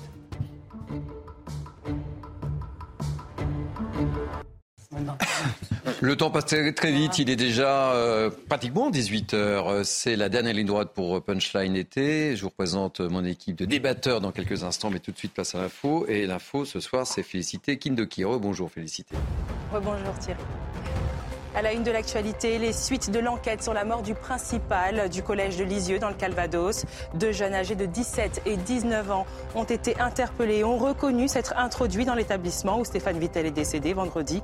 Ils auraient fracturé une porte du collège, mais ils affirment avoir quitté les lieux avant l'arrivée de Stéphane Vittel. Des affirmations confirmées par l'exploitation du téléphone de l'un d'eux. En Corse, les tensions autour des trafiquants de drogue se renforcent. Une saisie record s'est déroulée à Ajaccio lors de la descente d'un navire de la Corsica Linea. De la drogue dissimulée dans deux véhicules. Cette saisie intervient alors que des agents municipaux d'Ajaccio ont été menacés de mort par des dealers. Enfin, au cœur de l'actualité internationale, la situation au Niger. Plusieurs pays ont appelé à une résolution pacifique de la crise avant une réunion militaire ouest-africaine. C'est le cas notamment des États-Unis qui encouragent la résolution du conflit par voie diplomatique. Merci beaucoup, chère Félicité. On retrouve dans une heure. Le rendez-vous est pris. À tout à l'heure. Allez, euh, pour débattre avec moi pour cette dernière heure, toujours euh, Naïma M. Fadel, Sébastien Ligny, Sabina Medjemer et Fabien Verdier. Félicité nous en parlait. Je vous propose de partir en Corse tout de suite. En Corse, où les habitants sont très, très inquiets face au trafic de drogue. Deux agents municipaux, je le rappelle, ont été menacés de mort à Ajaccio alors qu'ils effectuaient leur tournée euh, matinale dimanche dernier. Des trafiquants leur ont tout simplement interdit de revenir. Explication de Christina Luzzi. Et ensuite, on ouvre le débat et on sera avec deux invités corses. De mémoire d'enquêteur, c'est la plus importante saisie jamais réalisée en Corse, confirme le procureur d'Ajaccio Nicolas Sept. À ce stade, ce sont plus de 100 kilos de résine de cannabis et près de 3 kilos de cocaïne qui ont été saisis à la descente euh, d'un navire de la Corsica Linea. La drogue a été dissimulée dans deux véhicules, dont un appartenant à un marin qui a été arrêté au volant d'un véhicule de luxe dans lequel 70 euh, kilos de drogue ont été retrouvés. Ça faisait un petit moment que les enquêteurs suspectaient des compromissions et des complicités possibles euh, de la part de marins des compagnies de transport maritime pour permettre justement euh, l'acheminement des produits stupéfiants dans l'île, euh, même si ce moyen est loin d'être exclusif. Euh, quatre interpellations ont eu lieu hier et de nouvelles interpellations ont eu lieu ce matin encore. Diverses perquisitions également ont été effectuées et ont permis de retrouver encore plus de 30 kilos de résine de cannabis, de la cocaïne et différentes armes non factices et approvisionnées. Selon le procureur, le démantèlement de ce réseau qui avait plusieurs ramifications et qui devait alimenter différentes régions de l'île a notamment notamment permis d'assécher quatre points de deal du quartier de Pietralba et des Cannes à Ajaccio. Bonjour Luc Bernardini, soyez le bienvenu. Vous êtes le porte-parole de Corée Infrante, mouvement indépendantiste. Je suis ravi de vous accueillir. Que se passe-t-il sur, sur cette très belle île où on voit le ciel bleu derrière vous? Ça, c'est pour le décor de carte postale, mais l'envers du décor est tout autre là, pour le moment. Dites-moi. C'est ça. Disons qu'il se passe euh, ni plus ni moins que ce qui se passe un peu partout dans le monde. C'est-à-dire qu'aujourd'hui, la Corse est soumise euh, à l'emprise de, trafiquants qui, euh, qui sont là pour faire de l'argent euh, en vendant un produit mortifère, la drogue en l'occurrence, et, et avec l'ubérisation de la société, la, le, libéralisme, à outrance. on a tendance à penser aujourd'hui, en Corse comme ailleurs, que la Corse est devenue un produit de consommation courante, alors, alors qu'il n'est qu'un produit euh, qui sert euh, aux, trafiquants et aux mafieux à s'enrichir. Et on a eu un exemple frappant avec ce qui s'est passé à Ajaccio, hein, mais un exemple parmi d'autres, je dirais. Aujourd'hui, comme on peut le voir sur le continent, des bandes tentent de, de régner en maître sur des secteurs. Euh, euh, mais euh, on voit bien qu'il y a une saine réaction de, du peuple corse hein, qui, qui, après cette agression odieuse d'agents publics d'Ajaccio, s'est manifesté voilà, pour, pour dire non. Euh, puisque nous sommes dans une société de proximité, tout le monde se connaît, les agents euh, ont tout notre soutien et nous serons présents demain au rassemblement pour euh, aller dire à ceux qui entendent faire de la Corse une zone de non-droit ou une zone où dans certains quartiers les gens ne pourront pas venir, eh ben, nous, nous irons leur dire que en Corse, les Corses peuvent se déplacer n'importe où et que nous refusons ces logiques. Alors on me dit, hein, vous me dites ou pas si si mes, informations sont bonnes ou pas, mais a priori elles, le sont, que ce trafic existe, évidemment, et la Corse n'échappe pas, sauf que là, maintenant, ça se voit plus. Avant, ça ne se voyait pas. Et c'est un peu ça qui euh, vous agace aussi. Ça nous agaçait tout autant lorsque ça ne se voyait pas. Hein. Évidemment, mais c'est que là, ça se... Voilà. Je m'en doute. À partir du moment où il y a des gens, des, petits dealers qui disent à des agents de la propreté publique de ne pas venir dans un endroit, effectivement, ça devient encore plus gênant. Enfin, en tout cas, il y a des, on, a franchi un palier. Euh, maintenant, euh, ça n'est pas plus gênant aujourd'hui que ça n'était hier. Et euh, le trafic de drogue, qui va toucher la jeunesse en particulier, n'est pas plus un problème aujourd'hui qu'il ne l'était hier. Par contre, le problème supplémentaire aujourd'hui, c'est qu'il y a des comportements euh, qui nous proviennent d'ailleurs, qui n'existaient pas en Corse, parce que la société aujourd'hui est une société citadine, parce que la société aujourd'hui est une société ultralibérale dans laquelle on, peut faire penser que le trafic de drogue est une vente comme une autre. Nous, nous disons bien évidemment que non. Et, euh, c'est là qu'un euh, un des problèmes majeurs, c'est que en ayant tendance à penser et à normaliser euh, la consommation de drogue et son trafic, euh, eh bien, on se retrouve dans ces situations où on va dire qu'aujourd'hui, parce qu'il y a un fait divers qui arrive, ça devient plus problématique qu'avant. Non, ça a toujours été problématique, mais aujourd'hui, euh, certains tentent de franchir un pas et nous allons essayer de leur dire que non, nous ne ne franchirons pas. Alors, je, vais vous libérer parce que je sais que vous avez un rendez-vous important dans, quelques minutes. vous menez un certain nombre d'actions en plus hein, sur le terrain. Oui, nous, au niveau de Corinne Front, nous avons mené, et, de par notre organisation de jeunesse euh, Joint Twin Core, nous avons mené diverses actions, euh, notamment sur les euh, ballons de protoxyde d'azote qui sont en vente libre et qui, fait, qui sont une espèce de mode sur le territoire, vendus au, au, au, vu au sud de tout le monde et parfois même dans des établissements renommés. donc, nous avons mené une action contre les ballons de protoxyde d'azote mais aussi des affichages anti-drogue un peu partout en Corse et également l'année dernière lors d'événements sportifs, euh, ah euh, euh, au club de club de la Cité Ajaccio et du Sporting Club de Bastia. avant les matchs, les joueurs ont porté des ont porté des t-shirts contre la drogue. Nous avons, il y a une quinzaine de jours aussi, effectué un affichage national et notamment à Ajaccio, dans tous les quartiers. pour dire non au trafic de drogue, non à l'usage de la drogue, et que au-delà de, du simple nom, euh, parce que c'est, on pourrait dire que c'est des, phrases fourre-tout, mais il y a euh, au niveau politique, euh, je crois qu'en Corse, il faut que le, les personnes au pouvoir se ressaisissent du problème. Au niveau du mouvement national corse, c'était des actions qui étaient menées depuis les années 80 contre le trafic de drogue, contre les trafiquants, et pour surtout pour se pour protéger le, peuple corse de ces dérives. Aujourd'hui, ces actions ont été un peu abandonnées euh, pour des logiques plus politiciennes. Nous avons, pour notre part, toujours été sur le terrain et nous disons aux autres composantes, notamment du mouvement national, de revenir euh, à, des fondamentaux et notamment sur la drogue. Merci euh, Luc Bernardini. Vous avez un rendez-vous important. Pouvez nous dire ce que vous faites juste après pour que je vous libère? Oui, aujourd'hui, c'est le 16 août, euh, c'est la Saint-Roch, euh, une date importante pour la Corse, et notamment la fête, nationale, pardon, le saint patron du village de Pedrazeren, et donc voilà, je dois chanter une messe pour la Saint-Roch. Voilà.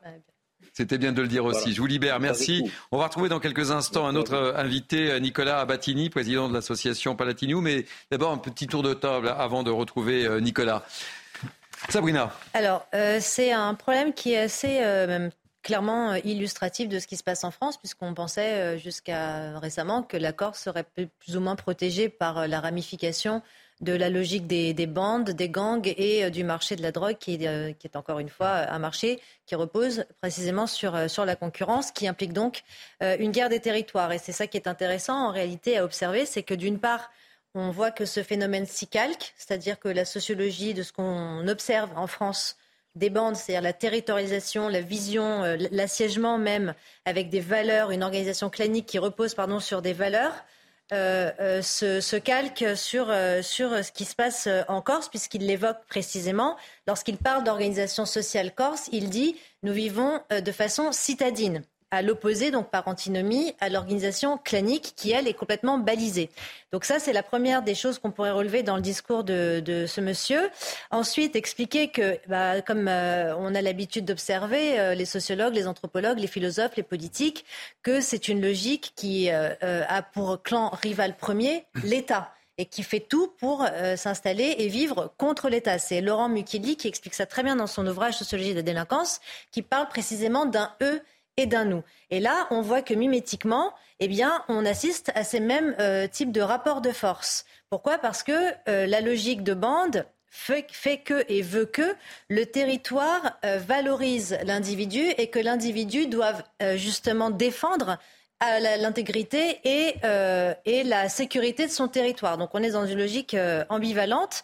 Et pour terminer, je dirais, parce que c'est un sujet qui monopoliserait énormément, qui prendrait énormément de temps. Mais on va y passer un petit peu de temps. Hein. Ouais, c'est euh, juste pour terminer sur le fait que l'écosystème de valeurs est antinomique à ce que disait et précisait l'intervenant précédent. C'est-à-dire que là où il y a le culte de l'autre, la conscientisation de l'intérêt général, les bandes, elles, elles ont pour habitus social de reposer sur la virilité, toxique en général, la conquête, la force, l'honneur et euh, la violence. Donc, il se peut que, c'est pour ça qu'il parle de risque et de volonté de préserver justement l'identité à la fois géographique, territoriale, mais en même temps anthropologique de la Corse. Il veut s'en préserver parce qu'il connaît les dangers et ce que ça peut impliquer si la guerre se territorialise là où il, euh, là où il réside. Donc euh, moi, je salue, et j'en profite et je termine là-dessus, pour saluer le courage de ce monsieur, parce que ce qu'il fait en Corse, nous sommes des millions de Français à vouloir que la France et que les, gouvernements, les gouvernants français fassent ce que disent ce monsieur. Nicolas Vattini, vous êtes avec nous? Oui, bonjour, je vous entends très bien. Vous m'entendez très bien. Écoutez, ce que je vous propose, euh, on va partir en pub et on vous retrouve juste après et vous allez nous expliquer les actions que vous menez. D'accord? Très volontiers. Allez, vous restez fidèles à, à CNews et on vous retrouve dans quelques instants. On marque une pause. Il nous reste quasiment trois quarts d'heure dans Punchline été. On a encore beaucoup de sujets à aborder avec mes invités, Naïm Fadel, Sébastien Ligné, Sabrina Medjemer et Fabien Verdier. Nous étions en Corse, je propose d'y rester. Euh, pourquoi la Corse? Parce qu'évidemment, la Corse est confrontée à, un problème de, drogue qui monte avec une saisie record ce matin sur le port d'Ajaccio. Donc euh, on poursuit le débat avec euh, Nicolas Battini, président de l'association. On prononce comment, Nicolas? Je veux surtout pas commettre d'impair. Alors, on prononce Paladino. Paladino. Voilà. Merci d'être avec nous. évidemment, vous avez suivi la première partie de, ce débat. Euh, il y a une forte mobilisation des Corses avec un grand rendez-vous demain à 17h pour dénoncer justement ce qui est en train de, se passer et ce qui gangrène un petit peu votre île en ce moment. Et la colère monte et la tension monte, me dit-on. Oui, euh, vous savez, nous, venons finalement de vivre successivement, et ce à quelques jours d'intervalle, deux faits divers tout à fait significatifs euh, du sujet dont, nous traitons. Alors, euh, un jeune Corse, euh, d'une part, lardé de coups de couteau à Calvi, issu d'une famille respectable, très connue dans la Balagne, d'ailleurs une famille à laquelle nous apportons de nouveau tout notre soutien. deux agents municipaux de la ville d'Ajaccio, que nous soutenons tout autant d'ailleurs, menacés par de petits potentats locaux qui ont la prétention de dire qui peut entrer euh, et qui euh, est, interdit d'entrer dans le quartier, euh, il faut bien qu'un certain nombre d'éléments nocifs se pénètrent de l'idée qu'ils n'imposeront rien encore sans s'exposer à de vives réactions populaires et, politiques, évidemment. Alors, pour, pour étayer mon propos, J'aimerais tout, de même rappeler euh, qu'il ne s'agit pas euh, finalement de la seule question euh, du trafic de drogue organisé par des réseaux de banlieue qui, du reste, n'est pas inédite en Corse, hein.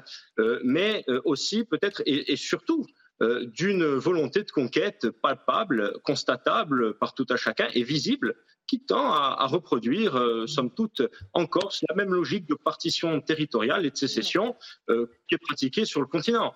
Euh, ce qui implique nécessairement une dimension civilisationnelle et démographique à la question.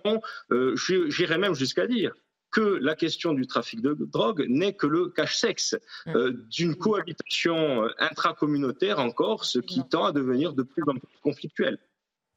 Et demain, il y a une forte mobilisation d'attendue, euh, Nicolas? Eh bien, écoutez, euh, quoi qu'il en soit, nous, nous y serons. Euh, d'autant plus qu'il faut saluer hein, cette, cette manifestation qui est une démarche populaire euh, annoncée sur les réseaux sociaux. Alors, nous n'en sommes pas les, les, initiateurs.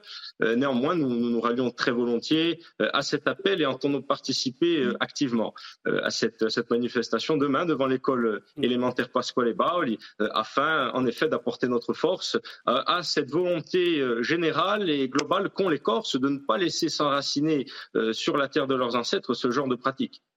Je vous garde avec nous quelques instants. On ouvre le débat avec, euh, et on poursuit le débat surtout avec mes, invités. Euh, Sébastien Digné.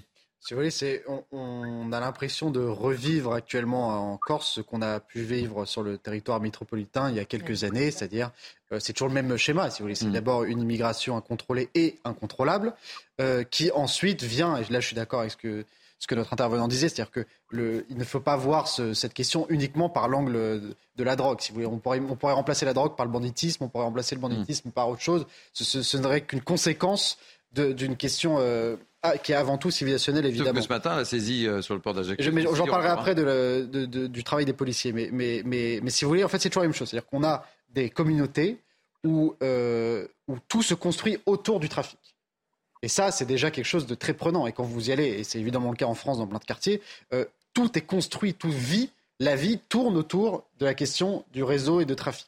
Et, ça, ça change tout. Évidemment, il y a une emprise des bandes et des chefs de bande, notamment sur les plus jeunes, dès leur plus jeune âge. Pourquoi? Parce que les plus jeunes sont absolument, euh, absolument euh, inattaquables d'un point de vue pénal. C'est-à-dire que vous retrouvez aujourd'hui dans des, dans des quartiers avec des jeunes de 8, 9, 10 ans qui retrouvent à faire ce qu'on appelle les guetteurs, c'est-à-dire devant les tours, pour regarder si les policiers sont là ou pas là, parce qu'ils savent très bien que de toute manière, ils ne peuvent pas être arrêtés et qu'ils sont, ils pratiquent, euh, ils ne font rien à part observer, si vous voulez. Donc voilà, c'est un écosystème euh, qui, qui, part de l'immigration et qui arrive aujourd'hui à une communauté qui est complètement différente de ce qu'on peut voir ailleurs, où les chefs de bande sont des shérifs.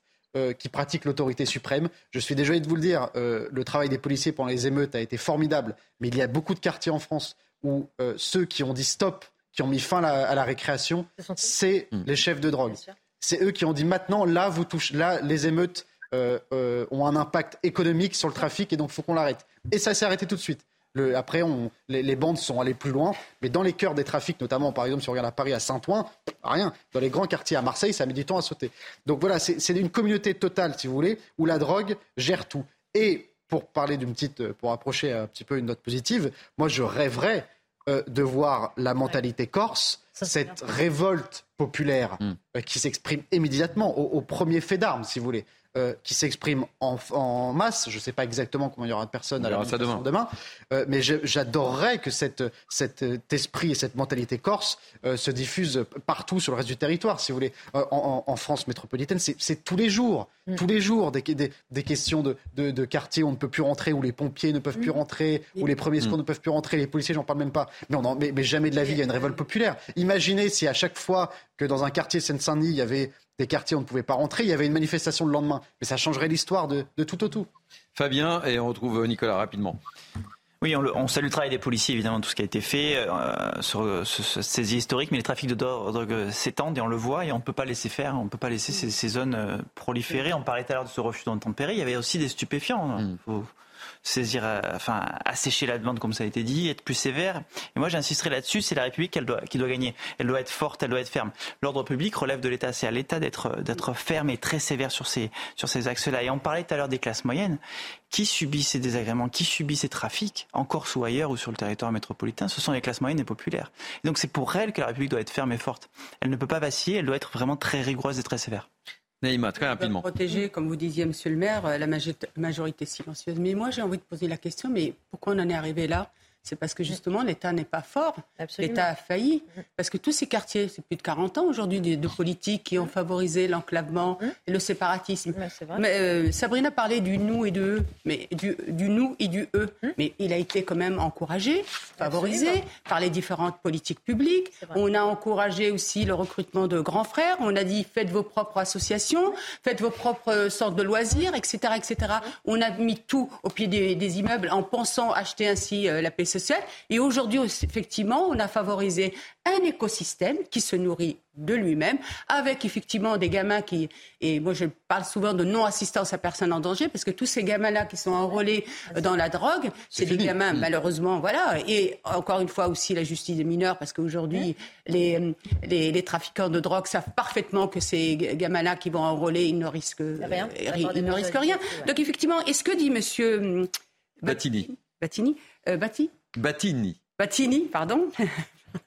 je, vous comprends tellement. Mais je vais être honnête avec vous, je vais vous dire les, euh, choses comme je les ressens. J'ai vu que c'est encore des quartiers. Donc vous aussi, vous avez laissé s'installer eh bien, des quartiers qui se sont retrouvés avec des populations homogènes, de même origine, etc.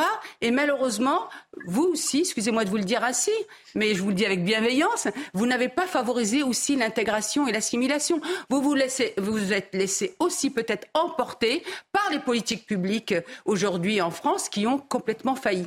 Nicolas Battini, réponse à Naïm Fadel. Oui, je vais répondre sur ce dernier point rapidement avant que de retracer une perspective de, de, de, de, toute cette situation, de tous les événements qui se sont succédés. Oui, nous avons peut-être notre part de responsabilité, encore qu'il faudrait rappeler que l'autonomie que les Corses euh, appellent de leur vœu n'est pas encore une réalité. Par conséquent, la Corse est gérée comme n'importe quel territoire français par le gouvernement et nous n'avons pas plus de responsabilités euh, que d'autres euh, que d'autres populations, que d'autres régions de France. Voilà, je tenais à le préciser. Par ailleurs, il s'agit d'évoquer les les, faits récents à l'aune aussi d'autres faits qui sont bien plus anciens. Je veux parler de 2015 et des jardins de l'empereur. Vous vous en souvenez, je vous épargnerai le détail, des pompiers caillassés par le même genre d'énergumènes, chose tout à fait inédite à l'époque en Corse. le peuple a réglé cela. 2017, la RIX de Cisque, où, un certain nombre, un petit trio un carteron de délinquants qui eux aussi n'étaient pas, ni corse ni d'ailleurs, ni d'ailleurs européens. Je rappelle la, question, la question civilisationnelle qui, encore une fois, n'est pas systématiquement pertinente, mais je, je, je, le pense, je, je, le constate dans un certain nombre d'exemples de, de, récurrents. Le peuple a réglé le problème de nouveau, alors que ce carteron souhaitait s'emparer, s'accaparer par la violence une plage lors de l'été. Nous avons eu ensuite 2018 notre premier attentat, qui d'ailleurs n'a pas été qualifié comme tel par les institutions judiciaires, où vous avez eu un détenu radicalisé qui a lardé de 30 coups de couteau deux surveillants corse de la maison d'arrêt de Bordeaux. Et nous avons eu l'assassinat d'Ivan Colonne, faut-il le rappeler, par un islamiste, même si les mots d'ordre officiels ne l'ont évidemment pas évoqué et n'ont pas mis le focus, si vous me permettez cette exception, cette, cette, cette expression, sur la, la, la, nature et la qualité de l'auteur de ce, ce, cet horrible assassinat. Euh, à chaque fois, le peuple, les Corses, dans leur profondeur euh, de leur corps social, ont répondu. Eh bien, euh, j'aimerais vous dire une chose, c'est certainement... Très rapidement, Nicolas Battini. Hein, très... J'ai une question après, Thierry. Une, une, grande particularité des Corses avec le reste de la population française, c'est qu'en Corse, ce ne sont pas les dealers qui assurent la paix, c'est le peuple lui-même. Et pour finir mon propos, je rebondirai sur ce qu'a dit M. Ligné lorsqu'il a évoqué à raison euh, la mentalité corse. Eh bien, euh, nous vous proposons en ce sens, plutôt que de franciser la Corse, eh bien, de nous aider à corsiser la France. Ouais, Nicolas Battini, ça c'est un autre débat. Alors, on va pas rentrer surtout dans ce débat. Merci beaucoup et vous êtes président de l'association Palatiniou et euh, on verra demain euh, ce que donne votre mobilisation. Merci d'avoir accepté de, de, témoigner dans Punchline été. On aurait pu faire un, un débat plus long, on a ah, été très long, mais on va prendre la direction de Marseille maintenant où on ne compte plus le nombre de règlements de compte. Un homme d'une trentaine d'années a été abattu d'une balle dans la tête dans le quartier du Canet dans le 14e arrondissement. Il s'agit, je le répète, du 38e mort lié au trafic de drogue dans la cité phocéenne depuis le début de l'année, selon la police. Et nous sommes avec Amine Kechassi, qui est président de l'association Conscience. Amine, désolé pour le retard. Euh, quel regard portez-vous euh, La liste s'allonge, 38e mort de, au trafic de drogue depuis le début de l'année? Bah, euh, nous, aujourd'hui, ce qu'on se dit, c'est euh, euh, que, encore une fois, on constate ces homicides. Encore une fois, on constate, malgré les plans qui ont été annoncés, malgré les milliards qui ont été déversés par Marseille en Grand, nous, on constate encore une fois que ces scènes de crime, que ces scènes de guerre, elles ne s'arrêtent pas. On constate encore une fois que les habitants, ils sont pris au piège, ils sont prisonniers euh, de, de, ces guerres et on y assiste de manière très impuissante. Et on se rend compte, encore une fois, que les Marseillaises et Marseillais vivent dans l'insécurité constamment, qu'on a peur aujourd'hui de descendre au pied de notre immeuble en plein été. Ça s'est produit hier soir à 19h et que euh, tout ça ne s'arrête pas. Et aujourd'hui, c'est ce qu'on constate de manière très très impuissante. Pourtant, il y a eu des moyens de mis en place. Emmanuel Macron s'est déplacé, il a passé trois jours chez vous et des moyens ont été mis en place. Et, rien ne fonctionne finalement. Bah, euh, aujourd'hui, c'est pas moi qui le dis. Aujourd'hui, euh, on voit depuis deux ans euh, le, Marseille en grand est en fonction, Marseille en grand est en place. Et pourtant, bah, le nombre d'homicides ne cesse d'augmenter, de diminuer, d'augmenter, pardon.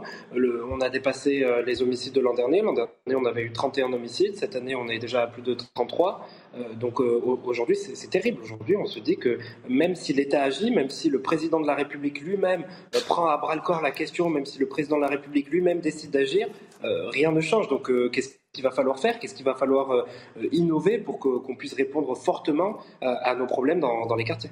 Sabrina alors, euh, je sais qu'il y a eu plus de 32 morts en 2022. C'est l'année la plus meurtrière à Marseille depuis 2010.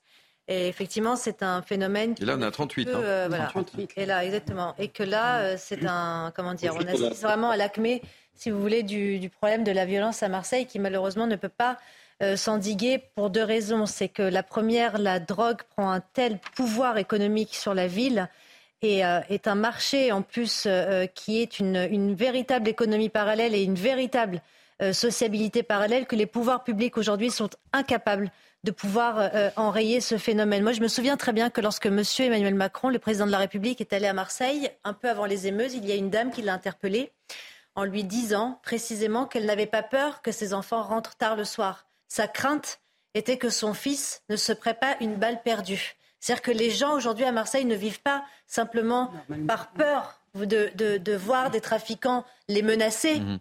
Ils ont peur que leurs enfants se prennent une balle perdue. On en est là aujourd'hui. Donc, si vous voulez, c'est un phénomène qui s'exprime d'année en année, mais duquel, malheureusement, on ne peut absolument rien faire parce que la criminalité à Marseille, on en a parlé tout à l'heure, c'est à la fois une logique de capital guerrier, quand on parle d'enfants qui ont 12-13 ans, qui partent, qui sont envoyés justement précisément dans le cadre des émeutes, c'est parce qu'ils obéissent à un rite initiatique. On leur apprend à défier l'autorité, on leur apprend à défier l'adultité pour qu'ils deviennent ensuite des petits soldats de ce capital guerrier qui va concourir à la guerre des territoires et qu'ensuite on va finir par enrôler et placer. Parce que quand je vous parle d'économie parallèle, Thierry, je vous parle d'un mm. marché de l'emploi aujourd'hui à Marseille qui s'est démocratisé, où vous avez des affiches à Marseille de recrutement de dealers.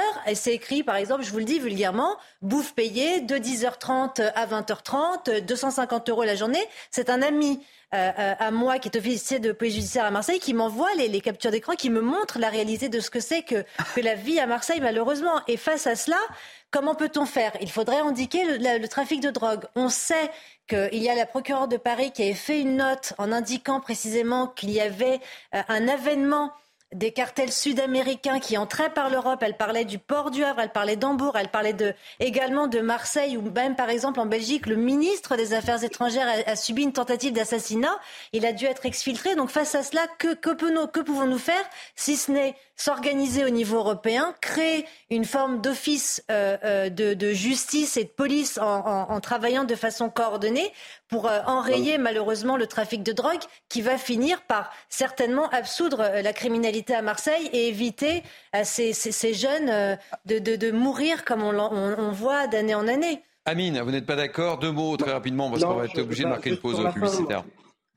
Moi, juste sur la fin, en, quelques mots, la seule chose que je veux dire, c'est qu'on ne peut pas tomber encore une fois dans cette politique de la répression. On voit que la politique de la répression, elle ne sert à rien. Euh, on voit que euh, renvoyer des policiers, combattre ça trois jours et repartir, ça ne sert à rien. Vous savez, quand on ferme un point de deal, 30 minutes après, il est réouvert. Donc aujourd'hui, le, gouvernement allemand, là, à l'instant, pendant qu'on est en train de se parler, ils viennent de donner un avis favorable à la légalisation du cannabis. Donc ce qu'on va faire, on va peut-être un peu les observer, on va peut-être voir ce qu'ils vont faire et, et, voir si ça peut porter des fruits et si on va pouvoir justement se baser sur cette légalisation du cannabis pour faire un constat simple, c'est dire qu'on a perdu face à la, à la guerre de la drogue. Moi, j'estime du jour où j'ai perdu mon frère, du jour où toutes ces familles euh, ont perdu leur enfant, j'estime que face à la guerre de la drogue, on a, perdu. On.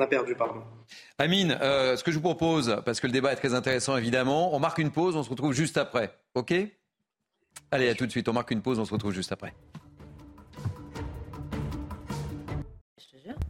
Il est un petit peu plus de 18h30, vous êtes bien sûr Punchline, été jusqu'à 19h, le temps passe très vite. Beaucoup d'actualités euh, aujourd'hui avec moi pour débattre Naïm Fadel, Sébastien Ligné, Sabrina Medjemer et, et, Fabien Verdier et en direct avec nous Amine Kessassi, président de l'association Conscience.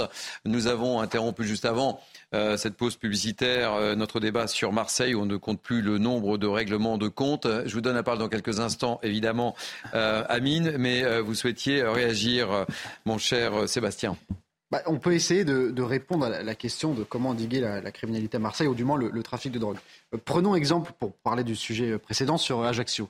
On a beaucoup parlé de, évidemment du problème des quartiers Ajaccio, mais il y a aussi euh, à la base la, prise de plus de 100 kilos de, cocaïne, si je dis pas de bêtises, ou de euh, cannabis, cannabis pardon, cocaïne. Euh, des policiers. Bon, ce qu'il faut bien comprendre, c'est que là, il y a une différence majeure de, traitement policier. C'est-à-dire que d'un côté, on a Ajaccio, on a le modèle de réussite pour endiguer. On n'arrêtera jamais le trafic, c'est impossible, mais en tout cas, on peut l'endiguer. Et endiguer, c'est déjà gagné hein, pour les policiers. C'est-à-dire qu'on a laissé des policiers travailler pendant depuis février 2023 depuis février, ce qui, est une anomalie en, en France. Ça n'existe pas à Marseille, des policiers qui travaillent euh, d'arrache-pied sur une affaire de février jusqu'à euh, en août. Et si vous voulez, euh, à Ajaccio, ils ont compris, en tout cas sur cette affaire, qu'il fallait sortir de la politique du chiffre. C'est-à-dire qu'il faut sortir de ces directions de commissariat ou de ces préfets qui, pour se faire bien voir souvent par les pouvoirs publics, font des, politiques de chiffres et de bureaucratie. C'est-à-dire qu'on leur dit à, ces hommes qui sont sur le terrain, bon bah il faudra ramener X grammes ou X grammes de voilà, les petits bouts hein, par-ci par-là, histoire de faire plaisir à tout le monde et pour dire dans la presse locale, regardez, on a ramené tant de milligrammes de, résine de cannabis, etc. C'est-à-dire qu'on ne s'attaque jamais au cœur du problème, on ne s'attaque jamais au cœur des trafics, on se contente d'arrêter les délinquants, les consommateurs et ça s'arrête là. parce qu'on n'a pas le temps, parce qu'on n'a pas les moyens et parce qu'il faut faire plaisir aux, politiques, aux politiques locales. à Marseille, malheureusement, les policiers vous le diront, c'est un petit peu ce qui se passe surtout dans les quartiers nord. C'est-à-dire qu'on n'ose plus rentrer dans les, quartiers, on n'ose plus aller affronter clairement les têtes euh, des trafics, donc on se contente d'arrêter euh, les petits caïds, les, les, petits consommateurs, etc. Et on ne s'attaque pas au cœur du problème. Donc une des solutions pour endiguer euh, la criminalité à Marseille, c'est de s'attaquer au cœur des trafics et arrêter avec la politique du chiffre. Amine Kessassi, vous êtes d'accord avec cette analyse de Sébastien Ligné?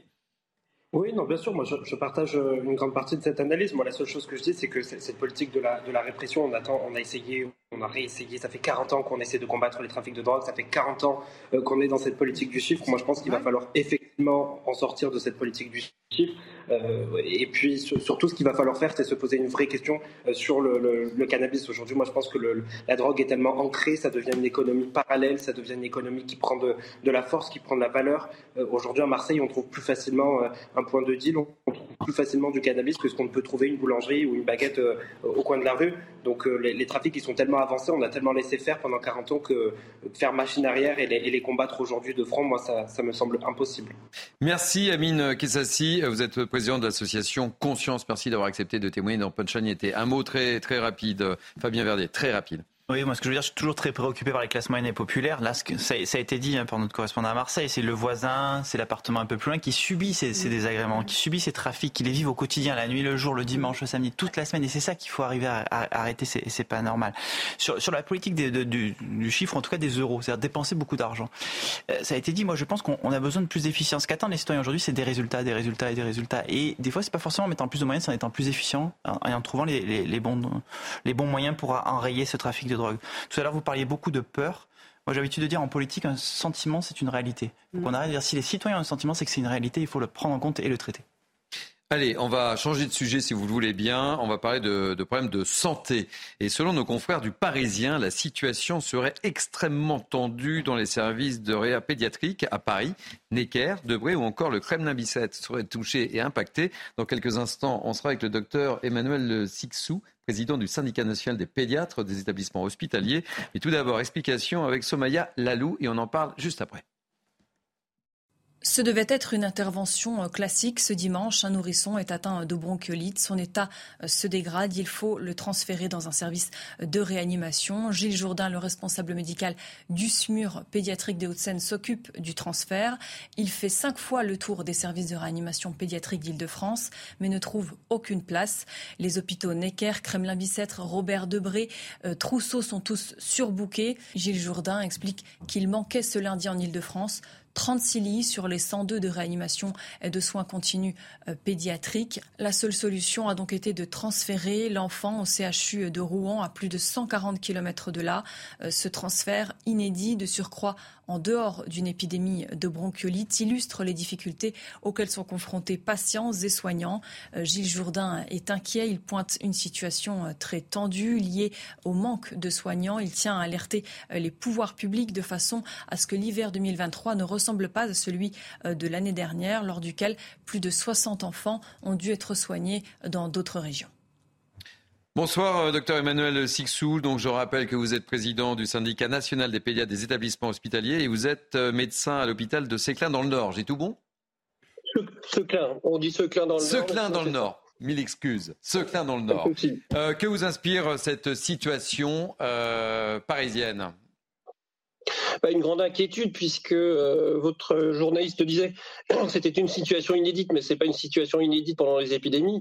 Euh, après, elle a bien rappelé qu'effectivement, il y a eu euh, beaucoup d'enfants qui avaient été transférés l'hiver dernier. Donc, c'était tous les ans hein, qu'il y avait progressivement une montée des, des patients transférés dans les services de réanimation pédiatrique d'autres régions à partir des services de réanimation pédiatrique ou des urgences pédiatriques de de la région parisienne, euh, faute de place dans les réanimations, parce que effectivement il y a de moins en moins de personnel et que les bronchiolites, le, nombre montait.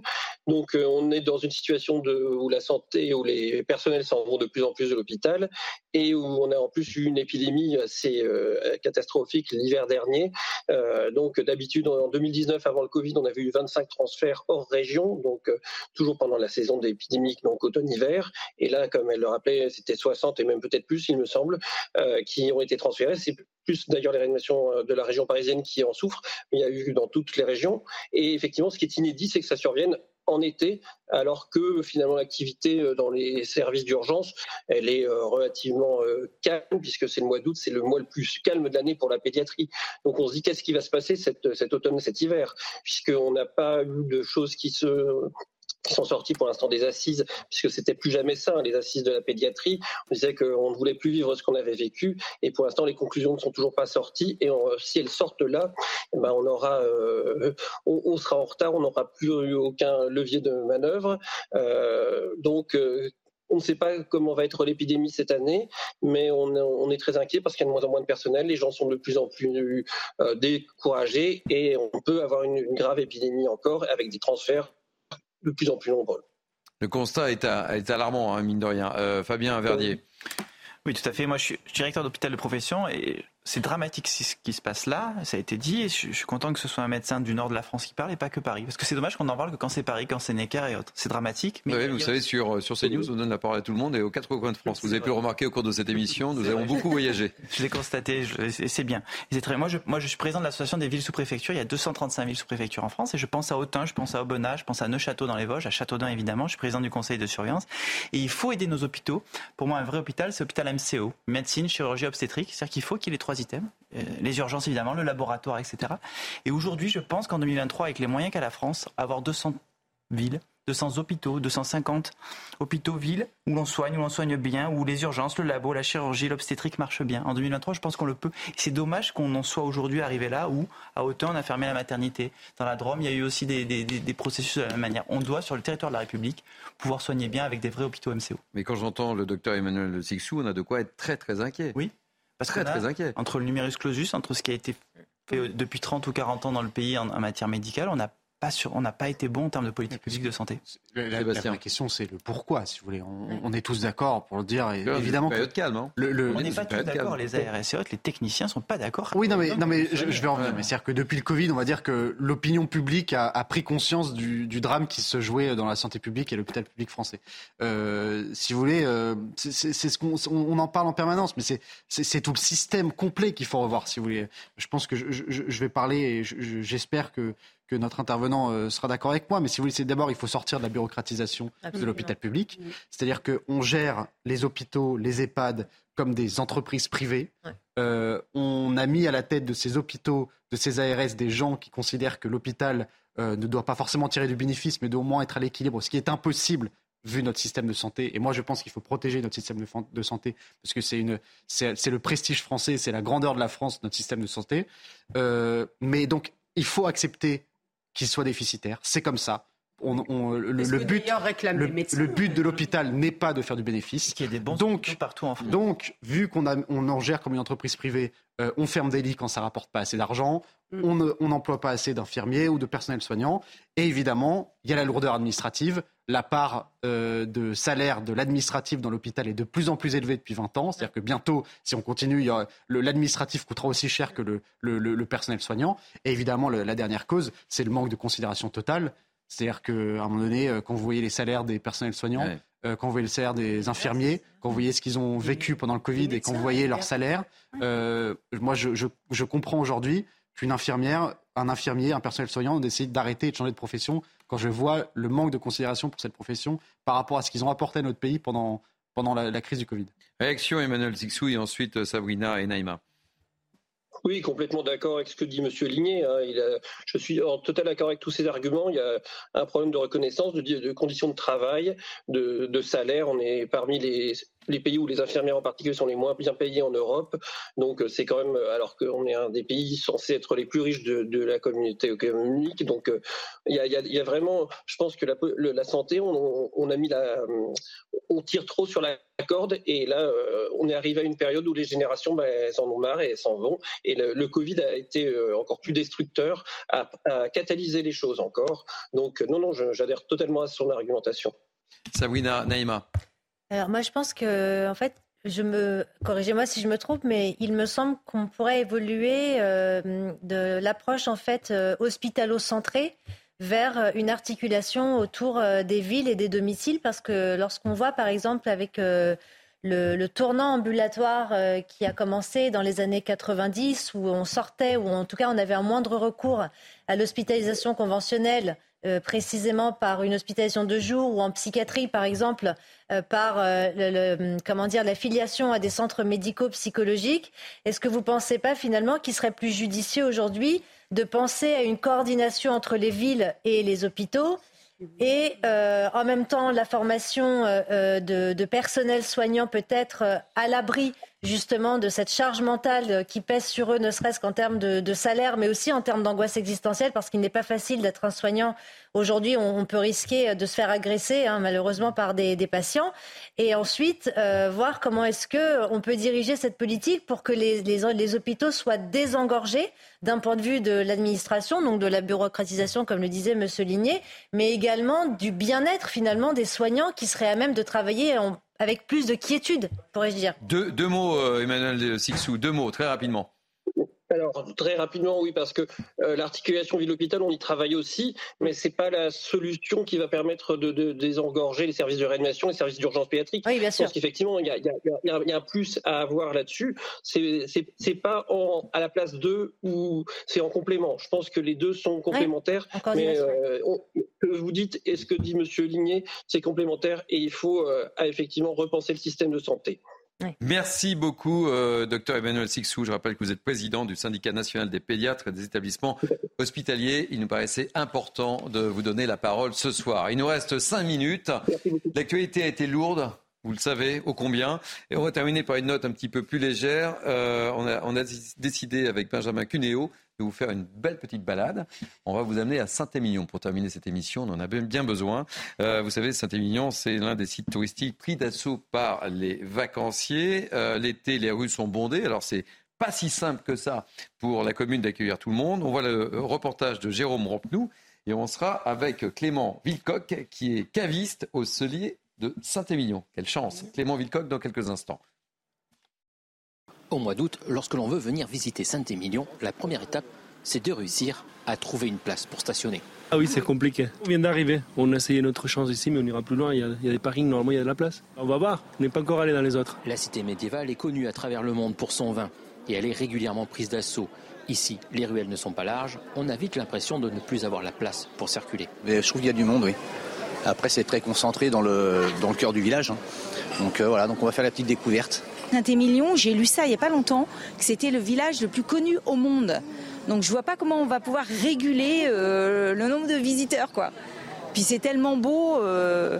Pour les professionnels, réguler le nombre de touristes dans la cité paraît impossible et ils ont besoin de ces visiteurs car l'hiver, Saint-Émilion s'endort. Le problème, c'est le stationnement. C'est que quand il y a un amas de touristes, on a du mal à les accueillir et ils ont du mal à, se stationner. Donc euh, c'est pas facile. Et souvent, nous, quand par exemple on, débauche qu'il y a a plus de place pour circuler en voiture, c'est plus compliqué. Ça fait partie du jeu et on, a besoin de cette clientèle-là et on sait qu'ils vont arriver à ce moment-là. Ici aussi, l'afflux de touristes dépend beaucoup des conditions météo.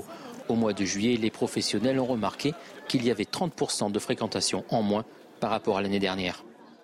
Vous avez le plus beau métier du monde, euh, Clément Villecoq, caviste au cellier de Saint-Émilion. Il y a pire Effectivement, on pas. Alors, dites-moi, comment ça se passe à Saint-Émilion Nous parlions de la boule hier, et c'est pas simple de réguler euh, la foule parce qu'il y a des problèmes de sécurité, des problèmes de circulation, euh, des problèmes parfois aussi de, parking. Et euh, Saint-Émilion, c'est un, une magnifique petite commune. Vous vivez ça comment? Effectivement, c'est compliqué. C'est vrai que c'est un village médiéval qui n'a pas été fait pour accueillir tant de monde au même moment. Et nous, c'est vrai que la période estivale, c'est très chargé. Euh, on va pas se plaindre du flux de touristes. Par contre, effectivement, même pour eux, ça peut être compliqué. Il y a beaucoup de parkings qui ont été faits aux alentours. Mais mine de rien, bah, euh, ça fait beaucoup de monde d'un coup qui est un peu difficile à, gérer au quotidien, effectivement.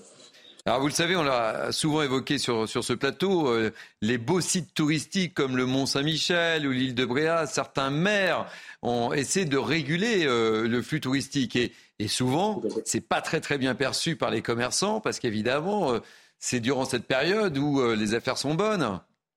Bien sûr. Alors nous, je ne sais pas si on a eu vraiment des restrictions cette année à Saint-Émilion. effectivement, bon, on n'aimerait pas qu'on nous, enlève des touristes tous les ans. on a aussi la chance d'avoir une saison un tout petit peu plus étendue. on ne travaille pas que sur juillet-août, ça commence un petit peu avant, ça finit un petit peu après. Et c'est vrai qu'on peut aussi miser sur l'arrière-saison pour, pour, travailler un peu. Donc, bon, même si c'était un tout petit peu plus limité en juillet et en août, euh, ce serait pas trop gênant. Bon, on peut travailler différemment. Mais c'est vrai que, que c'est la saison où, voilà, juillet août, on est censé travailler comme, euh, comme des fous et, et, on est content de voir du monde, même si c'est compliqué effectivement au quotidien. Et là, le bilan, euh, très concrètement, très rapidement, il est, il est comment là, le bilan? Nous sommes le 16 août. Alors, si je dois être honnête, pour nous, je trouve pas que ce soit une saison très chargée. Il y a du monde, mais un peu moins que l'année dernière. Ça s'est un peu plus étalé sur la saison, en tout cas pour nous. Euh, c'est l'avantage aussi. On travaille pas mal avec une clientèle étrangère, donc eux, bah, il n'y a pas que juillet-août qui les intéresse, ils viennent un petit peu avant, un petit peu après. Donc ça permet aussi d'étaler un petit peu. Mais juillet-août tel quel par rapport à l'année dernière, c'est presque un peu plus calme. Écoutez, merci. On voulait donner un petit coup de projecteur sur votre belle commune et vous avez un très beau décor, hein, sincèrement. oui, on a des jolis vins, effectivement. On a, un bureau qui est, plutôt sympa. Vous savez que mes invités autour vous envient. Hein. Merci mille fois, euh, Clément Villecoq. Merci d'avoir accepté de témoigner dans Punchline été. Un petit mot, monsieur le maire, c'est pas simple. Hein. Euh, vous êtes euh, Coincé vous aussi parfois euh On a de plus en plus de touristes à Châteaudun, anglais et autres, nord de la France. On a la maison des brocanteurs avec Julien Cohen, on a un bel aérodrome, on a plein d'atouts. Mais on n'en a pas autant qu'à Saint-Émilion. Au Cabonne, évidemment, on a moins d'avoir plus. Pas les mêmes atouts. Cabonne, c'est 2,5 millions de touristes par an, par exemple, en Côte d'Or. Hein, bon, bah, écoutez, ainsi se termine Punchline été. On a abordé beaucoup de sujets. Je voudrais remercier donc euh, nos invités, Namem Fadel, Sébastien Ligné, Sabrina Medjemer et Fabien Verdier. C'était une première. Ça s'est bien passé? Très bien, merci. Bon, bah, très bien. Merci à Benjamin Cuneo, à, leur para, à Patrick Urban qui m'ont aidé à préparer ces euh, deux heures euh, d'information non-stop. Merci aux équipes de la programmation qui ont fait un travail formidable. On était partout au cours de cette émission avec beaucoup de directs et ça c'est formidable. Merci aux équipes en qui ont fait un énorme travail aussi. Vous pouvez revivre cette émission sur notre site cnews.fr. Tout de suite, c'est Face à l'info avec euh, Vincent Fernandez. Demain, c'est jour de repos pour moi, mais j'aurai le plaisir de vous retrouver vendredi pour Midi News et pour Punchline. Et puis, on a évidemment, encore une fois, une vraie pensée pour notre ami euh, Gérard. On pense à toi.